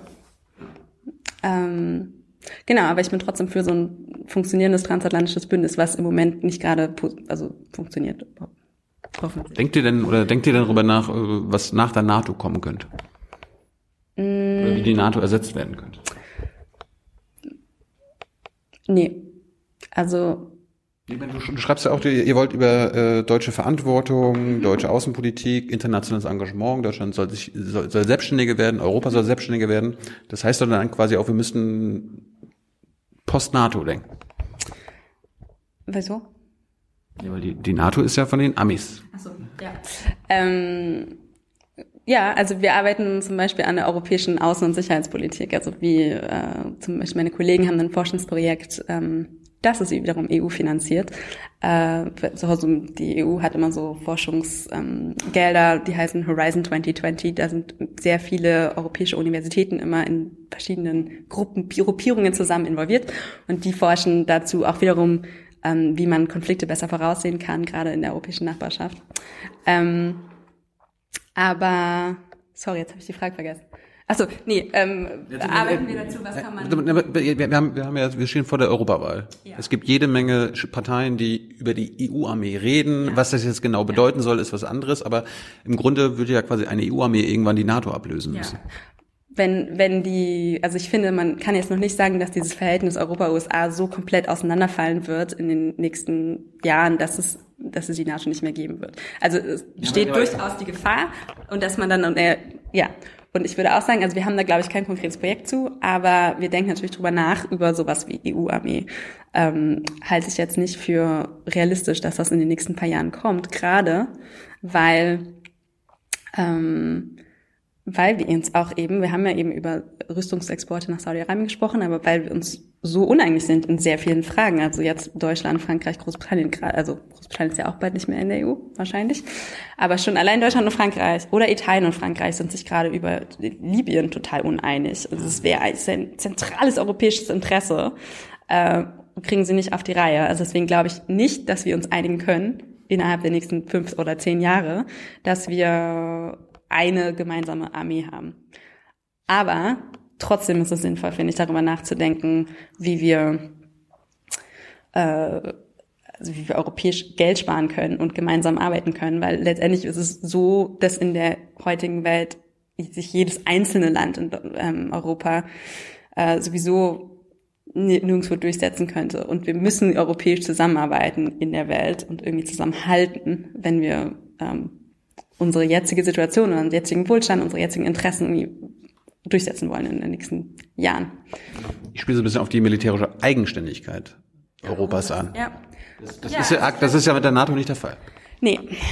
Und also gerade wenn man USA kritisch eingestellt ist, dann müsste man ja quasi dafür sein, dass es möglichst schnell geht mit der europäischen äh, Armee oder mit den europäischen Verteidigungen damit man nicht von den USA abhängig ist. Wie wir beim Journalismus sagen, lieber gründlich als schnell. Ja, also, aber es ist sowieso so, dass es einfach jetzt nicht in den nächsten, also selbst wenn sich Europa, das wird immer diskutiert in, dieser, in der Fachdebatte unter europäischer Autonomie, wobei da auch viele Leute unterschiedliche Sachen drunter verstehen, aber selbst wenn Europa sich und die EU sich morgen entscheiden würde, wir wollen Europa, äh, verteidigungssicherheitspolitisch unabhängig von den USA werden, würde das mindestens 15 Jahre dauern, bis es geht, rein technisch, also rein was die Ausstattung und so angeht, ja. Ich, ich stelle mir eher das äh, Szenario andersrum vor, dass die Amis von heute auf morgen, Trump zum Beispiel oder ein anderer Präsident, wir wissen ja nicht, was da kommen könnte, dass die von heute auf morgen sagen, fuck NATO. Ja, ist ja auch, also so genau Und, und darum, gesagt, darum, darum müssten wir jetzt quasi daran denken, was, ja. was danach passiert. Machen wir ja auch. Also es gab ja schon jetzt Reformen in der Europäischen Union mit verschiedenen neuen Modellen der Zusammenarbeit, was ähm, das Militär angeht und was die Verteilung angeht. Das ist so ein Gebiet auf in europäischer Ebene, wo sich jetzt so ein bisschen was getan hat in den letzten Jahren aber noch viel zu wenig. Und es, also das genau, das ist das Problem. Und das ist auch das Problem, was wir also oft diskutieren jetzt in Deutschland mit den Verteilungsausgaben, dass wir, wenn wir das wollen, also sowas wie europäisch stärker zusammenarbeiten, wollen aber unsere europäischen Partner auch, dass Deutschland, das reichste Land, mehr beiträgt. Und das, äh, da sind wir ja nicht so gut auf dem Weg. Meinst du gerade, wir können durch eine europäische Zusammenarbeit Geld sparen? Jetzt willst du wieder mehr Geld ausgeben? also du, du bist nicht gegen dieses 2%-Ziel? Ähm, ich glaube, kommt drauf an, wie man es definiert. Also ich bin, ich glaube nicht, dass wir unbedingt zwei Prozent ausgeben müssen und ich finde es auch total nervig. Das haben wir jetzt auch wiederum Buch und ähm, insgesamt sollten wir nicht immer nur ums Militär diskutieren und die Militärausgaben, sondern auch, wie können wir das Auswärtige Amt reformieren, wie können wir unsere Entwicklungshilfe ordentlich einsetzen. Das haben wir jetzt schon diskutiert. Ja. Ähm, ich glaube aber schon, also ob wir bei zwei Prozent ankommen müssen, glaube ich auch nicht unbedingt. Ich glaube aber schon, dass wir mehr ausgeben müssen als 1,3, die wir jetzt, oder 1,2 und eventuell eben auch 1,5. Also wenn es so ist, was wir wollen, dass sich Europa eben ohne die USA verteidigen kann, was immer noch komplett unrealistisch ist, also selbst deswegen hätten wir eben, du hast ja gerade gesagt, ja, wenn die USA jetzt von morgen, von heute auf morgen sagen würden, wir machen es nicht mehr, dann hätten wir auch ein Riesenproblem. Und Genau deswegen müssen wir mehr ausgeben. Wobei ich auch sagen möchte, ich halte es jetzt nicht für realistisch, weil ähm, natürlich Trump könnte das sagen, aber es gibt immer noch einen Kongress und da der ist relativ äh, noch da äh, so eingestellt, dass er es wahrscheinlich nicht unterstützen würde. Und das ist ja auch letztendlich im Interesse der USA, Verbündete wie Europa äh, an ihrer eigenen Seite zu halten. Aber es ist nicht europäisches Interesse, irgendwann unabhängig zu sein. Ja. Also würde ich es auch sagen. Aber dafür muss man auch mehr ausgeben, und zwar nicht nur Militär, sondern eben auch Außen- und Entwicklungspolitik. Wie, gibt's, wie viele Jahre gibt es in der NATO noch? Ich glaube schon, dass es sie noch, äh, Wirklich? also ich würde, ja, also ich hoffe noch ein paar Jahrzehnte. Wie, äh, kommen wir mal zu Deutschland, konkrete Sachen, die Deutschland betreffen. Äh, die amerikanischen Atombomben. Ist das eine gute Idee, dass die hier sind?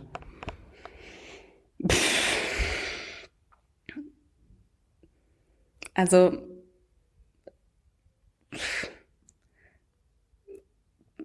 habe ich ehrlich gesagt keine riesengroße Meinung zu. Also äh, ich finde es kein großes Problem, wie du jetzt vielleicht. Also ich schätze mal, du stellst es äh, schwieriger ein. Kommt halt eben drauf an, wie sich die ähm, amerikanisch-europäische äh, Beziehung ver, äh, entwickeln. Wie ist das mit äh, den Drohnenangriffen wie Rammstein? Die sorgen ja quasi für Fluchtursachen. Finde ich auch problematisch. Sollte man versuchen zu unterbinden, ähm, aber auch politisch eben mit den USA. Aber auch nochmal da, ja, umso mehr, also wenn wir Druck auf die USA ausüben wollen und wenn wir uns, wenn wir unabhängiger von der USA sein wollen und wenn wir sagen wollen, hier, eure Drohnen bitte nicht in Rammstein, dann müssen wir aber auch quasi in der Lage sein, wenn die USA dann eben weniger unterstützen, uns selber zu verteidigen. Und dann müssen wir wiederum hier mehr investieren. Also Das ist doch keine Unterstützung für uns, dass sie andere Leute in der Welt umbringen. Nee, aber andersrum, wenn wir politisch Druck machen wollen und sagen wollen, liebe USA, nehmt eure Drohnen da raus, dann brauchen wir auch irgendwie eine politische, äh, also dann müssen wir das ja auch irgendwie untermauern können. Also können wir nicht sagen, ähm, Dann zitiert Sarah Brockmeier äh, den, die NATO-Statuten, wo demokratische Grundsätze äh, die oberste Leitlinie sind. Und äh, wenn wir das ans Grundgesetz anwenden, dann muss Deutschland das untersagen. Weil es da dürfen keine Kriegshandlungen über, von deutschem Boden aus passieren. Gab es ja auch gerade ein Gerichtsurteil.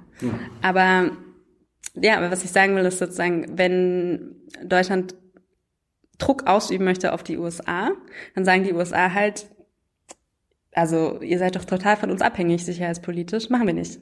Und was machen wir dann? Also ich, insgesamt, wenn wir wollen, dass wir unabhängiger werden, dass wir unsere solche Positionen durchsetzen können, müssen wir uns eben dafür einsetzen, dass sich Europa stärker zusammenarbeitet und Europa besser verteidigen kann. Das ist ja jetzt alles nicht äh, ein, ein Marsch. Das eine ist quasi NATO, das Na- NATO, NATO an sich, aber quasi illegale Drohnenangriffe wie Rammstein ist ja quasi nochmal eine, eine ganz andere Hürde. Da kann man ja quasi unabhängig, ob man in der NATO bleiben will, ob man europäisch unabhängig Aber werden das will. ist ja eben nicht ganz so unabhängig. Also das ist, glaube ich, mein Punkt.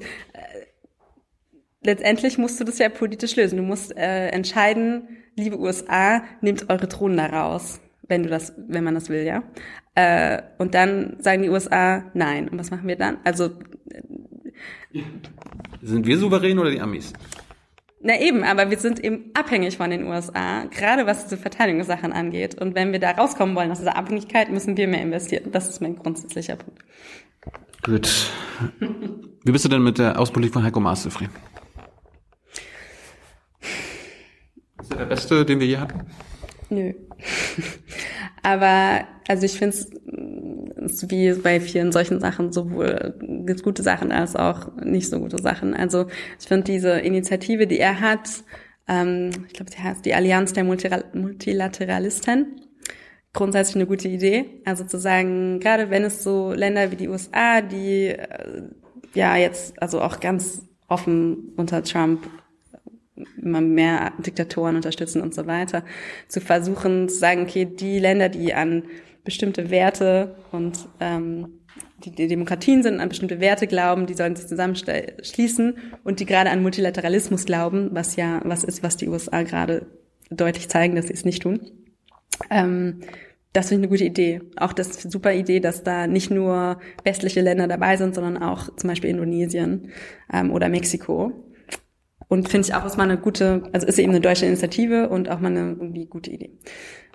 Er war doch gerade in Brasilien, hat sich da mit Bolsonaro, einem rechtsextremen, äh, also fast, fast schon Faschisten getroffen, bester Freund von Trump. Und den wollen wir da in die Multilateralistengruppe ein, einbauen? Weiß ich nicht, will er das? Hat er jetzt gerade gesagt. Ja, ist halt äh, ist Abwägungsentscheidung. Also bis vor kurzem war Brasilien eine der größten Demokratien der Welt und man will ja auch als Deutschland das äh, quasi ähm, Anreize schaffen oder hoffen, dass es sie wieder wird und dass sie es bleibt und in gewisser Weise ist es ja auch, es gibt immer noch einen ähm, Kongress in Brasilien und so weiter. Und dann funktionieren einigermaßen funktionierendes Parlament. Mm, Aber ich glaube insgesamt auch muss man ja damit immer, also wenn man möchte, dass es internationale Beziehungen gibt, wo sich Länder untereinander verständigen, kann man auch nicht sagen, Heiko Maas darf sich nicht mit diesem, mit dem Bolsonaro treffen oder so, weil, also wenn man jetzt gar nicht mehr miteinander redet, dann kommt man auch nicht weiter, meistens. Aber dann guckst du dir an, äh, worüber sie geredet haben, und da wird nicht mit einem Wort darüber gesprochen, über die Rechts, den Rechtsextremismus von Bolsonaro, die faschistischen Tendenzen, seine Frauenfeindschaft, obwohl er einen halben Tag vorher bei irgendwelchen Frauenrechtlern war, über die Regenwaldrodung und so weiter. Ja, ist auch problematisch. Also ich glaube, da kann die deutsche Außenpolitik auch mutiger sein, wobei es natürlich immer super einfach ist für Leute wie mich oder dich zu sagen. Ähm, und letztendlich muss so ein Politiker dann immer abwägen, was sind äh, verschiedene also Wege, wie man jemanden, wie wir Anreize schaffen können, wie wir Druck machen können. Ne? Aber, ähm, aber, aber finde ich auch problematisch, sowas nicht anzusprechen. Erklären Sie mal, welche deutschen Interessen stehen denn dahinter, dass man jetzt quasi so eine Allianz der Multilateralisten entwickeln will? Mhm. Ähm, also vielleicht mal ganz grundsätzlich angefangen. Deutschland hat ein Interesse daran, dass es eine, dass die Ordnung, die wir im Moment haben, die ja einigermaßen regelbasiert ist international. Wir haben internationale Organisationen wie die Vereinten Nationen. Ähm, wir haben bestimmte Regeln wie die der Welthandelsorganisation oder bestimmtes Völkerrecht, was eben ständig gebrochen wird, aber es gibt's immer noch. Und ähm, wir haben ein Interesse daran, dass das erhalten bleibt. Alleine dadurch, dass wir von super vielen Ländern abhängig sind, allein wirtschaftlich und allein durch was wir exportieren möchten, aber auch kulturell, also wir sind einfach mit der ganzen Welt ja sehr verbunden, ja, und deswegen haben wir Interesse daran, dass die Welt auch ungefähr regelbasiert bleibt und man das dann noch verbessert. Und es ist ja im Moment, wenn man sich so umschaut, eher so, dass es immer weniger Demokratien gibt, immer mehr Rechtspopulismus, immer weniger äh, Glauben an solche multilateralen Organisationen. Und dann äh, finde ich es auch gut und richtig, dass sich Deutschland dafür einsetzt, zu sagen, okay, wir sammeln jetzt die, die wirklich noch daran glauben, so in Kanada oder ähm, eben verschiedene europäische Länder, aber eben auch mal in Mexiko oder Indonesien. Ähm, und sagen, wir zusammen wollen äh, uns dafür einsetzen, dass es, dass, dass sowas erhalten bleibt, dass das wichtig ist. Ob das jetzt wirklich effektiv ist oder ob die Erfolg haben werden, kann ich noch nicht sagen. Ne? Aber ich glaube, als Zeichen ist es schon mal ganz gut. Ähm, ich frage mich aber, was das am Ende bringen soll. Also wir haben ja quasi die UN. Die UN ist doch quasi die Institution ja, von Multilateral. Ja verteidigt werden. Also die ist ja unter also die Regeln der UN, ähm, die UN an sich, äh, also das ist ja einfach eine, eine, ein Forum, eine internationale Organisation, die so gut ist wie und so funktioniert, wie die Mitgliedstaaten, die da drin sind, es halt wollen. Und im Moment ist es so, dass gerade so wegen den USA, aber auch wegen anderen Staaten, sie nicht so gut funktioniert. Russland. Ähm, also genau, ne, der Sicherheitsrat ähm, funktioniert teilweise bei Ländern, wo keine Großmachtinteressen im Weg stehen, also sowas wie Südsudan oder Zentralafrikanische Republik. Im Kongo gibt es alle möglichen Resolutionen und Missionen. Aber bei Syrien, einem der größten Konflikt weltweit, äh, können wir sich nicht einigen. Ähm, also da, wo Großmachtinteressen im Weg stehen, ähm, wird der blockiert. Und dann zu sagen, wir wollen, dass diese Organisationen funktionieren, finde ich, ist ein wichtiges Zeichen, auch wenn es, also es ist rein symbolisch, ne? Also, aber, also man kann es ja jetzt erstmal konkret nicht wahnsinnig viel damit machen. Aber ich glaube, allein als Symbol ist es schon ganz gut. Ähm, vielleicht nur ein, eine Sache zur Außenpolitik von Heiko Maas noch, weil ich jetzt nur Positives gesagt habe. Ähm, oder teilweise nur Positives gesagt mit der Allianz der Multilateralisten, wie gesagt, finde ich eine gute Idee. Politische Initiative für Jemen oder all diese politischen Initiativen grundsätzlich auch super Idee. Ähm, grundsätzlich fand ich auch, dass so ein Sicherheitsrat, wo Deutschland gerade den Vorsitz hatte, weil wir gerade Mitglied sind im Sicherheitsrat, ähm, hat Deutschland so Thema gesetzt, Konfliktbewältigung, Konfliktprävention, haben wir uns jetzt heute sehr viel drüber unterhalten. Deswegen fand ich es auch wichtig, dass Deutschland das gesetzt hat. Auch so Sachen wie Klimawandel, und die Rolle von Frauen in ähm, Konflikten. Aber ich können wir auch gleich noch drüber reden, aber ich glaube, Deutschland würde das deutlich, könnte solche Sachen deutlich glaubwürdiger rüberbringen, wenn wir selber mehr Kapazitäten stellen würden. Das heißt, einerseits diplomatisch mehr, mehr da wären, wie ich vorhin angesprochen habe, aber eben auch zum Beispiel diese Friedensmission deutlich mehr unterstützen. Und das, das ist aber das, was weh tut, weil es letztendlich Geld kostet und man es durch den Haushalt bringen muss. Ja. Und das machen wir dann nicht. Und dann sind wir auch weniger glaubwürdig, international zu sagen, oh, wir sind so, äh, wir sind so wichtig bei der Konfliktprävention und der Konfliktbewältigung. Wenn man sich das große Ganze anguckt, dann ist da quasi die Weltmächte immer noch so organisiert wie nach dem Zweiten Weltkrieg. Ja. Es gibt die fünf Vetomächte, die fünf Siegermächte, quasi USA, China, Frankreich, Großbritannien und Russland. Mhm. Die können ja alles verändern. Das sind ja quasi die Supermächte auf der Welt. Ja. Ist das nicht das Problem? Also müssten wir nicht daran gehen, weltweit, dass wir diesen, diese Institution ändern? Wir leben nicht mehr nach dem Zweiten Weltkrieg, wir leben im 21. Jahrhundert. Gibt's, ja. Habt ihr da Ideen, wie das aussehen kann? Ist Vetos wegnehmen zum Beispiel. Ja, genau. Haben, also gibt's viele Ideen, fände ich auch gut. Geht aber halt nicht so einfach, weil das äh, rechtlich nur geht, indem alle Vetomächte zustimmen.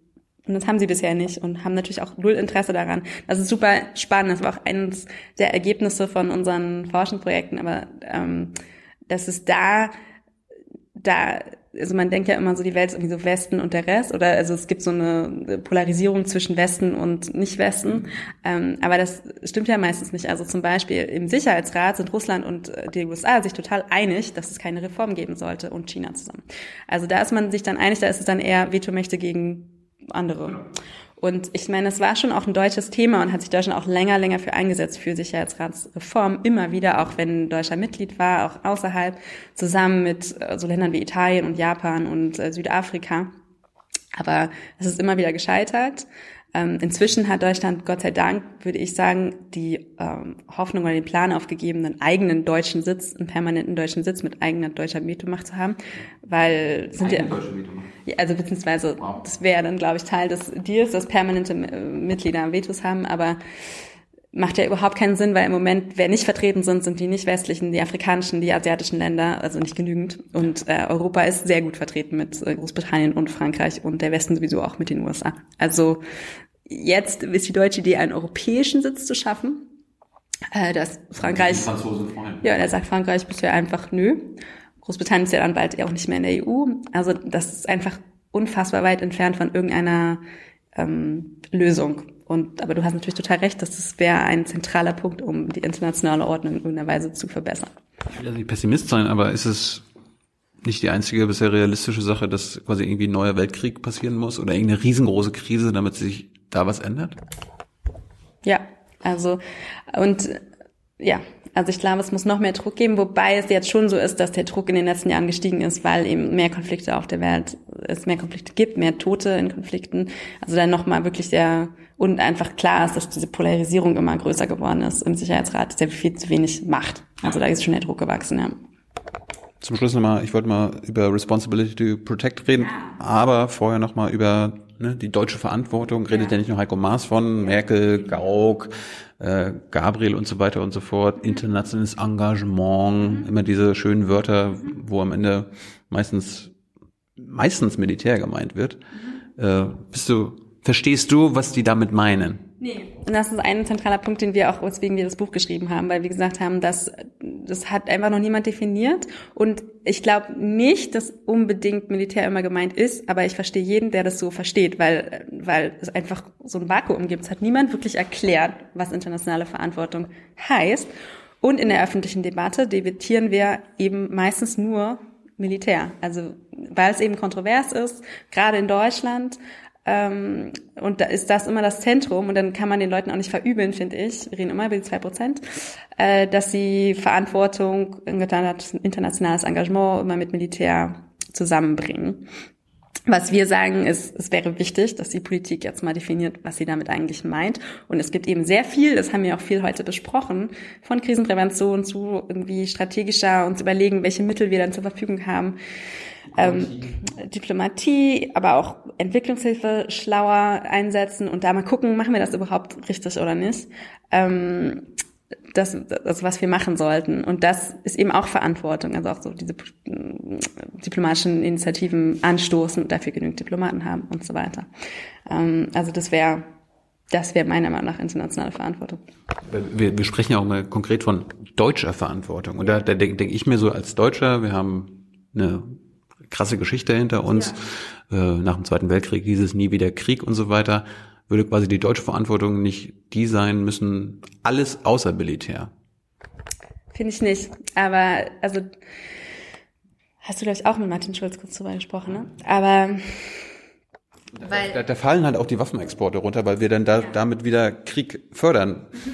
Finde ich auch, äh, also ist schon immer eine spannende Debatte, was für Deutschland dieses nie wieder eigentlich bedeutet, weil wir sagen ja auch nie wieder Völkermord oder nie wieder, meistens meinen wir damit aber in Deutschland oder nie wieder Rechtspopulismus, also dass sich Deutschland nicht so entwickelt.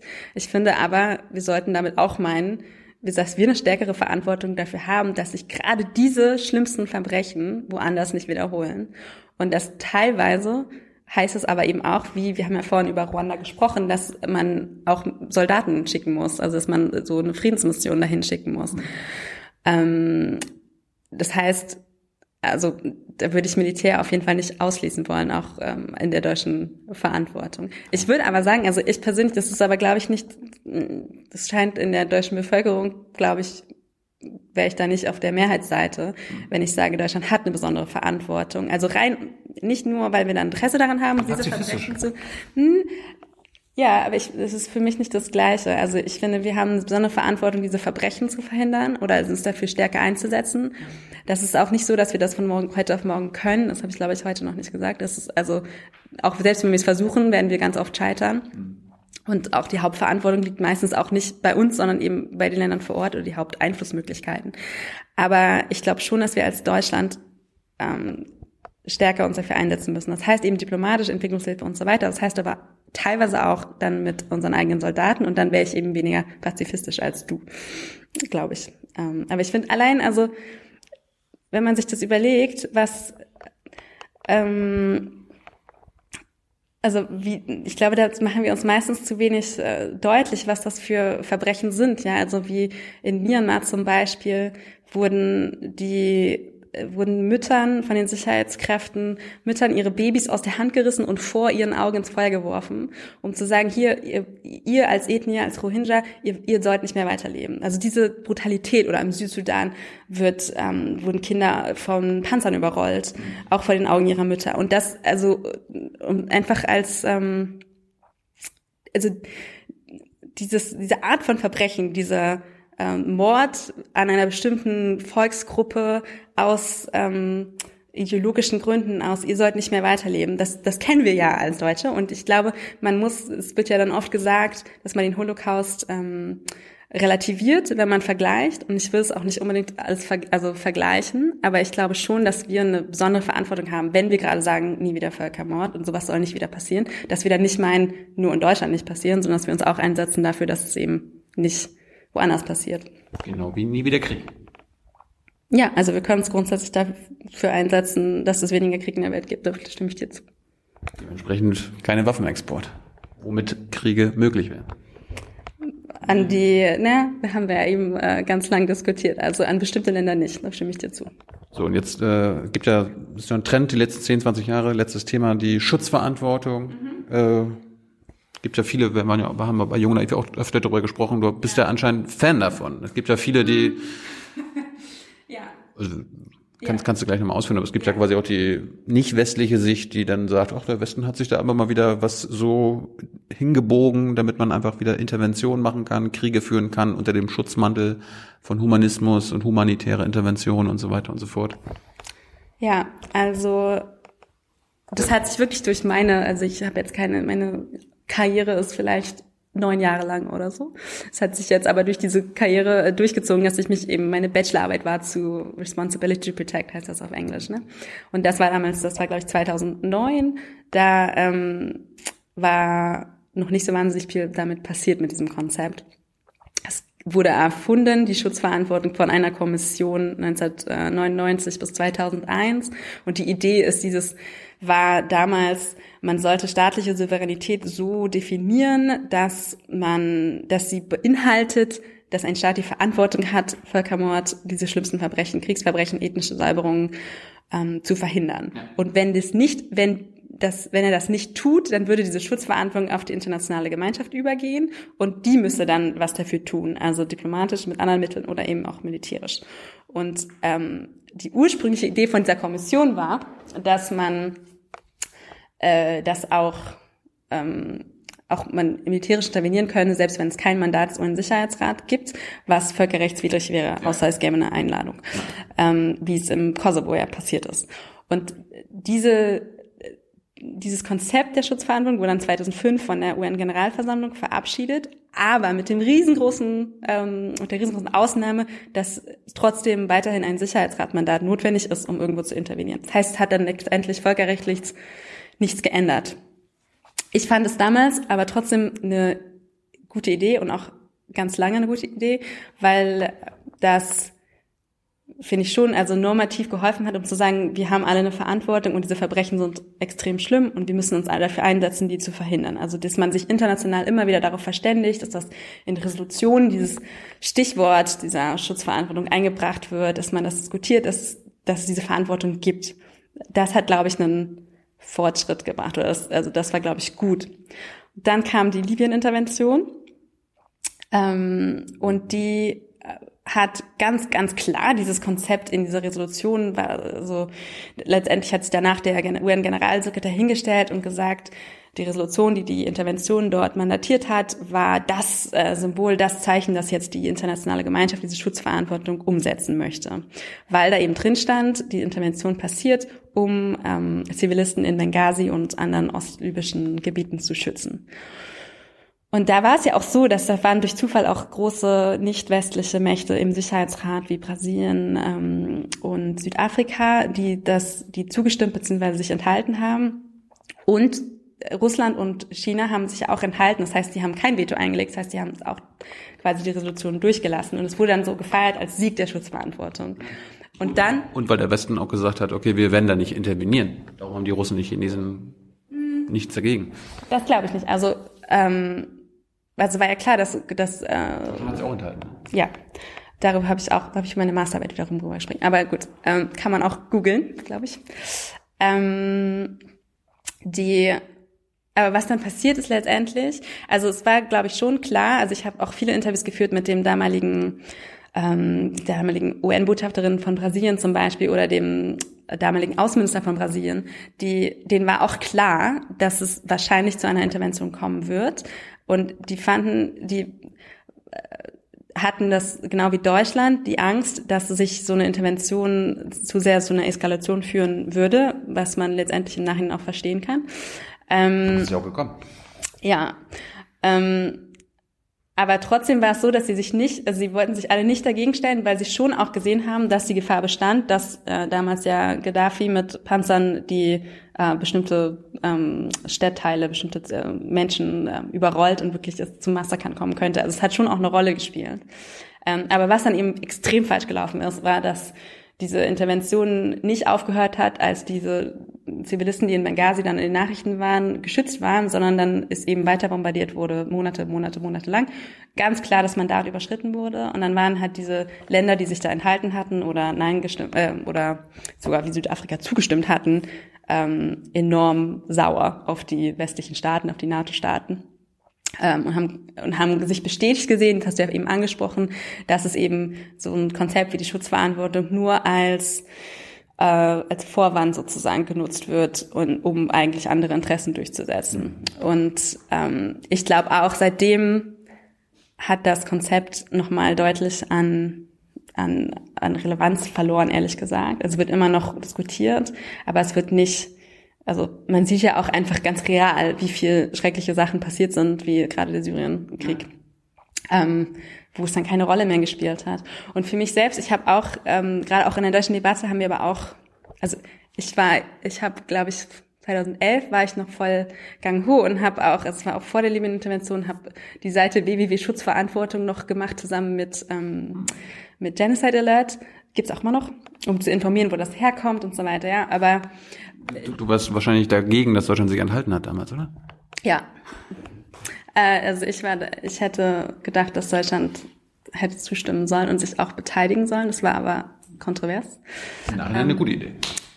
Ja, wobei ich finde, also ich finde, man darf sich das dann auch nicht wiederum zu einfach machen, weil wenn es keine Intervention gegeben hätte, hätte es auch zu einem Massaker kommen können und es hätte zu einem also es hätte ja trotzdem zum Bürgerkrieg kommen können, so wie es äh, heute ist. Ne? Also man, es ist ja nicht so, dass es gar nicht, ähm, also wir tun immer so, als hätten wir quasi die entscheidende Rolle, aber diese verschiedenen äh, Parteien in, Syrien, äh, in Libyen ähm, hätten ja weiter existiert, hätten weiter gekämpft. Es hätte aber sein können, dass ähm, Gaddafi sich quasi durchgesetzt hätte und dann äh, bestimmte Zivilisten ums Leben gekommen wären und das war's dann. Also ja, es kann man, es ist super schwer, dann finde ich im Nachhinein zu sagen, wie was gelaufen wäre.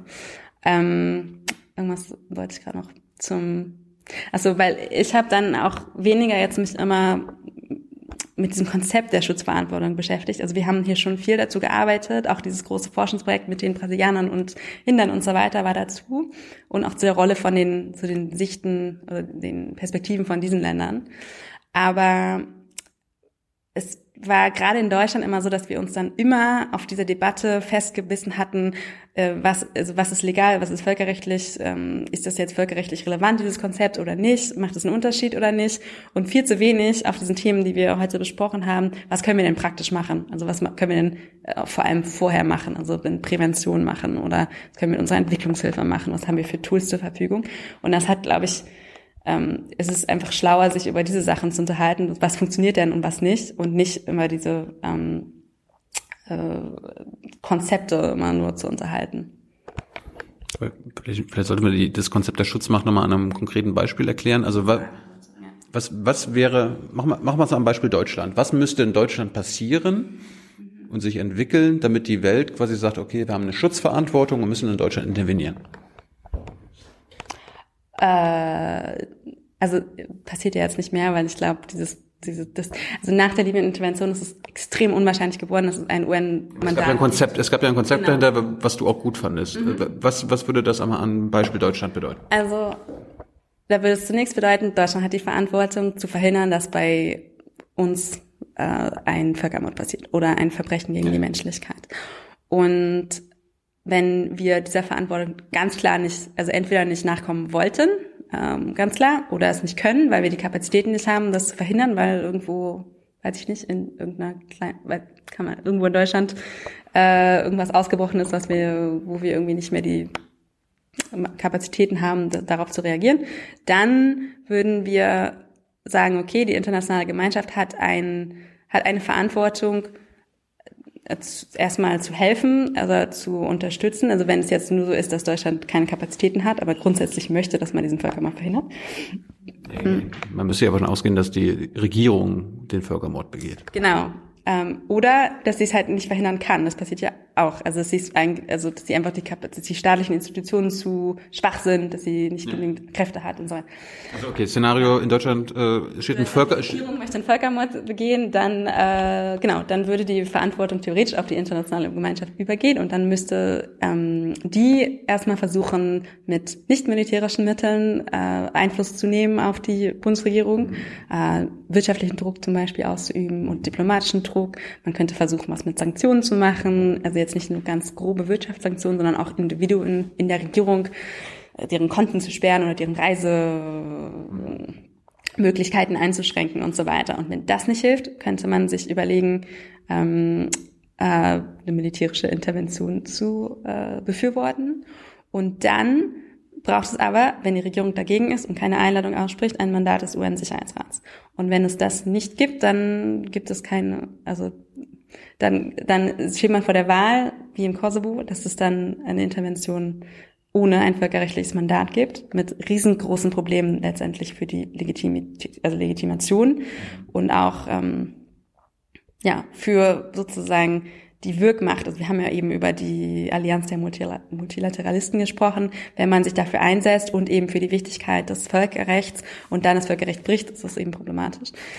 Ähm, Genau, oder man interveniert eben nicht, was ja zum Beispiel in Syrien passiert ist, und dann ist es aber auch nicht kein wunderbares äh, Ergebnis.